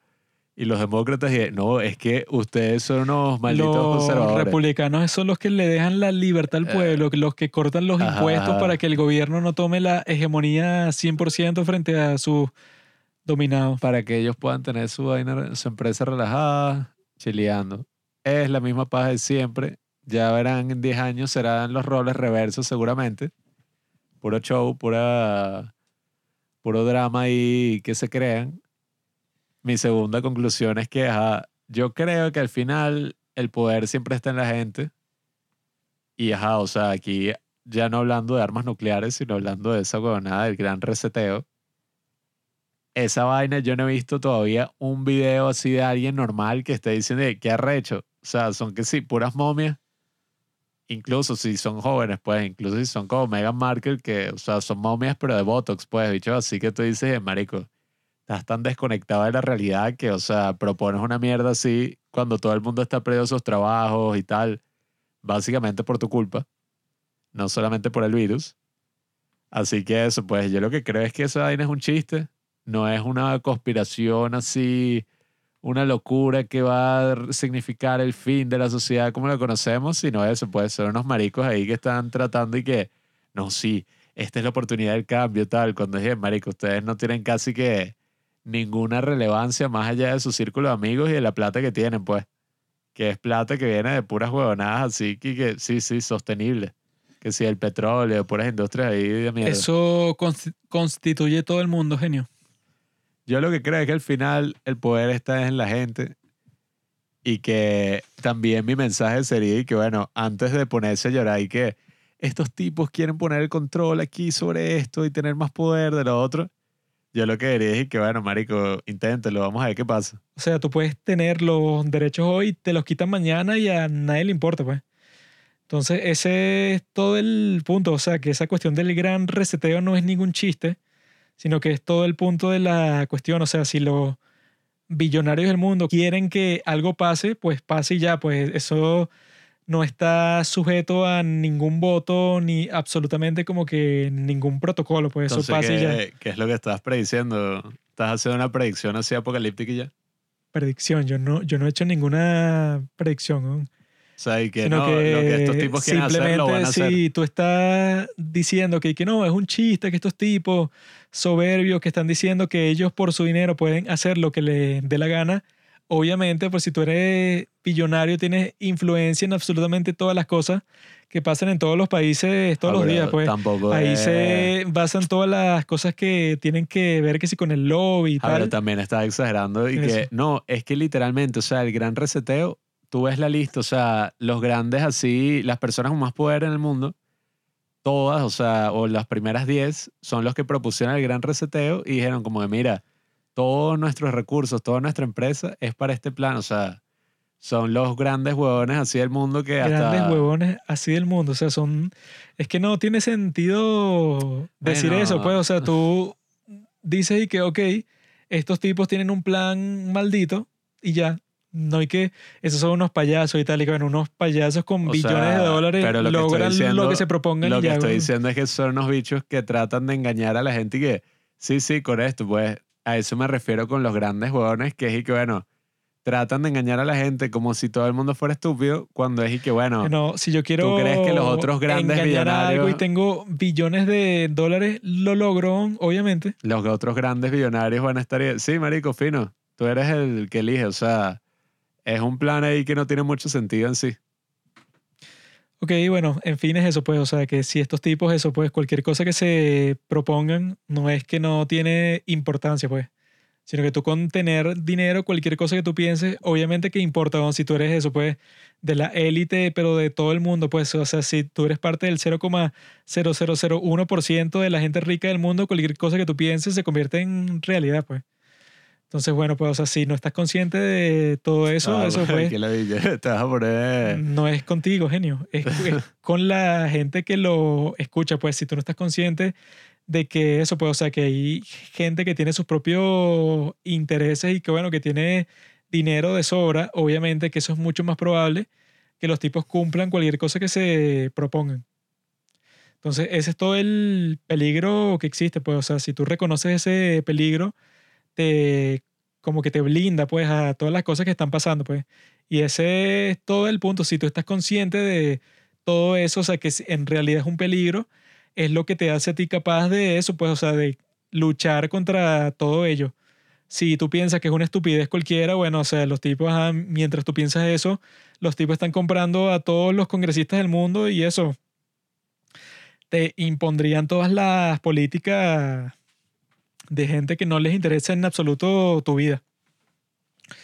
Entonces eso, pues, o sea, si te tomas en serio a todos estos malditos que quieren imponerse así como que su forma de vida, es la única forma de eso, pues, o sea, que puede detenerlos, pues, o sea, si tú piensas que son un chiste y mientras tanto los tipos están, bueno, eso, acumulando todo el dinero que pueden y toda la influencia que pueden, cuando te des cuenta de cuál es el, el verdadero peligro, ya es muy tarde, pues. Yo creo que por Así ahora- que bueno, que o sea, ahora ahí es que sí- pueden ver eso, cuál es el verdadero peso de toda esta gente. Y que eso, pues, cuando llegue el momento ya deben saber qué hacer, pues, o sea, no apoyar ninguna de estas políticas que eso, pues, se escucha muy bien y que no, esto es para protegerte a ti, esto es para que el- tengas una buena vida y que el planeta sobreviva, pero eso, eso, tienes que saber que es una excusa simplemente para tener más poder y ya, pues. Sea, está 100% claro. Gracias por escuchar Los Padres del Cine. Síguenos en Instagram en arroba los padres del cine para enterarte de los nuevos capítulos que iremos publicando. Si nos escuchas por Apple Podcast, déjanos una reseña. Si no, disfruta escuchándonos en todas las aplicaciones por las que puedas descargar podcast.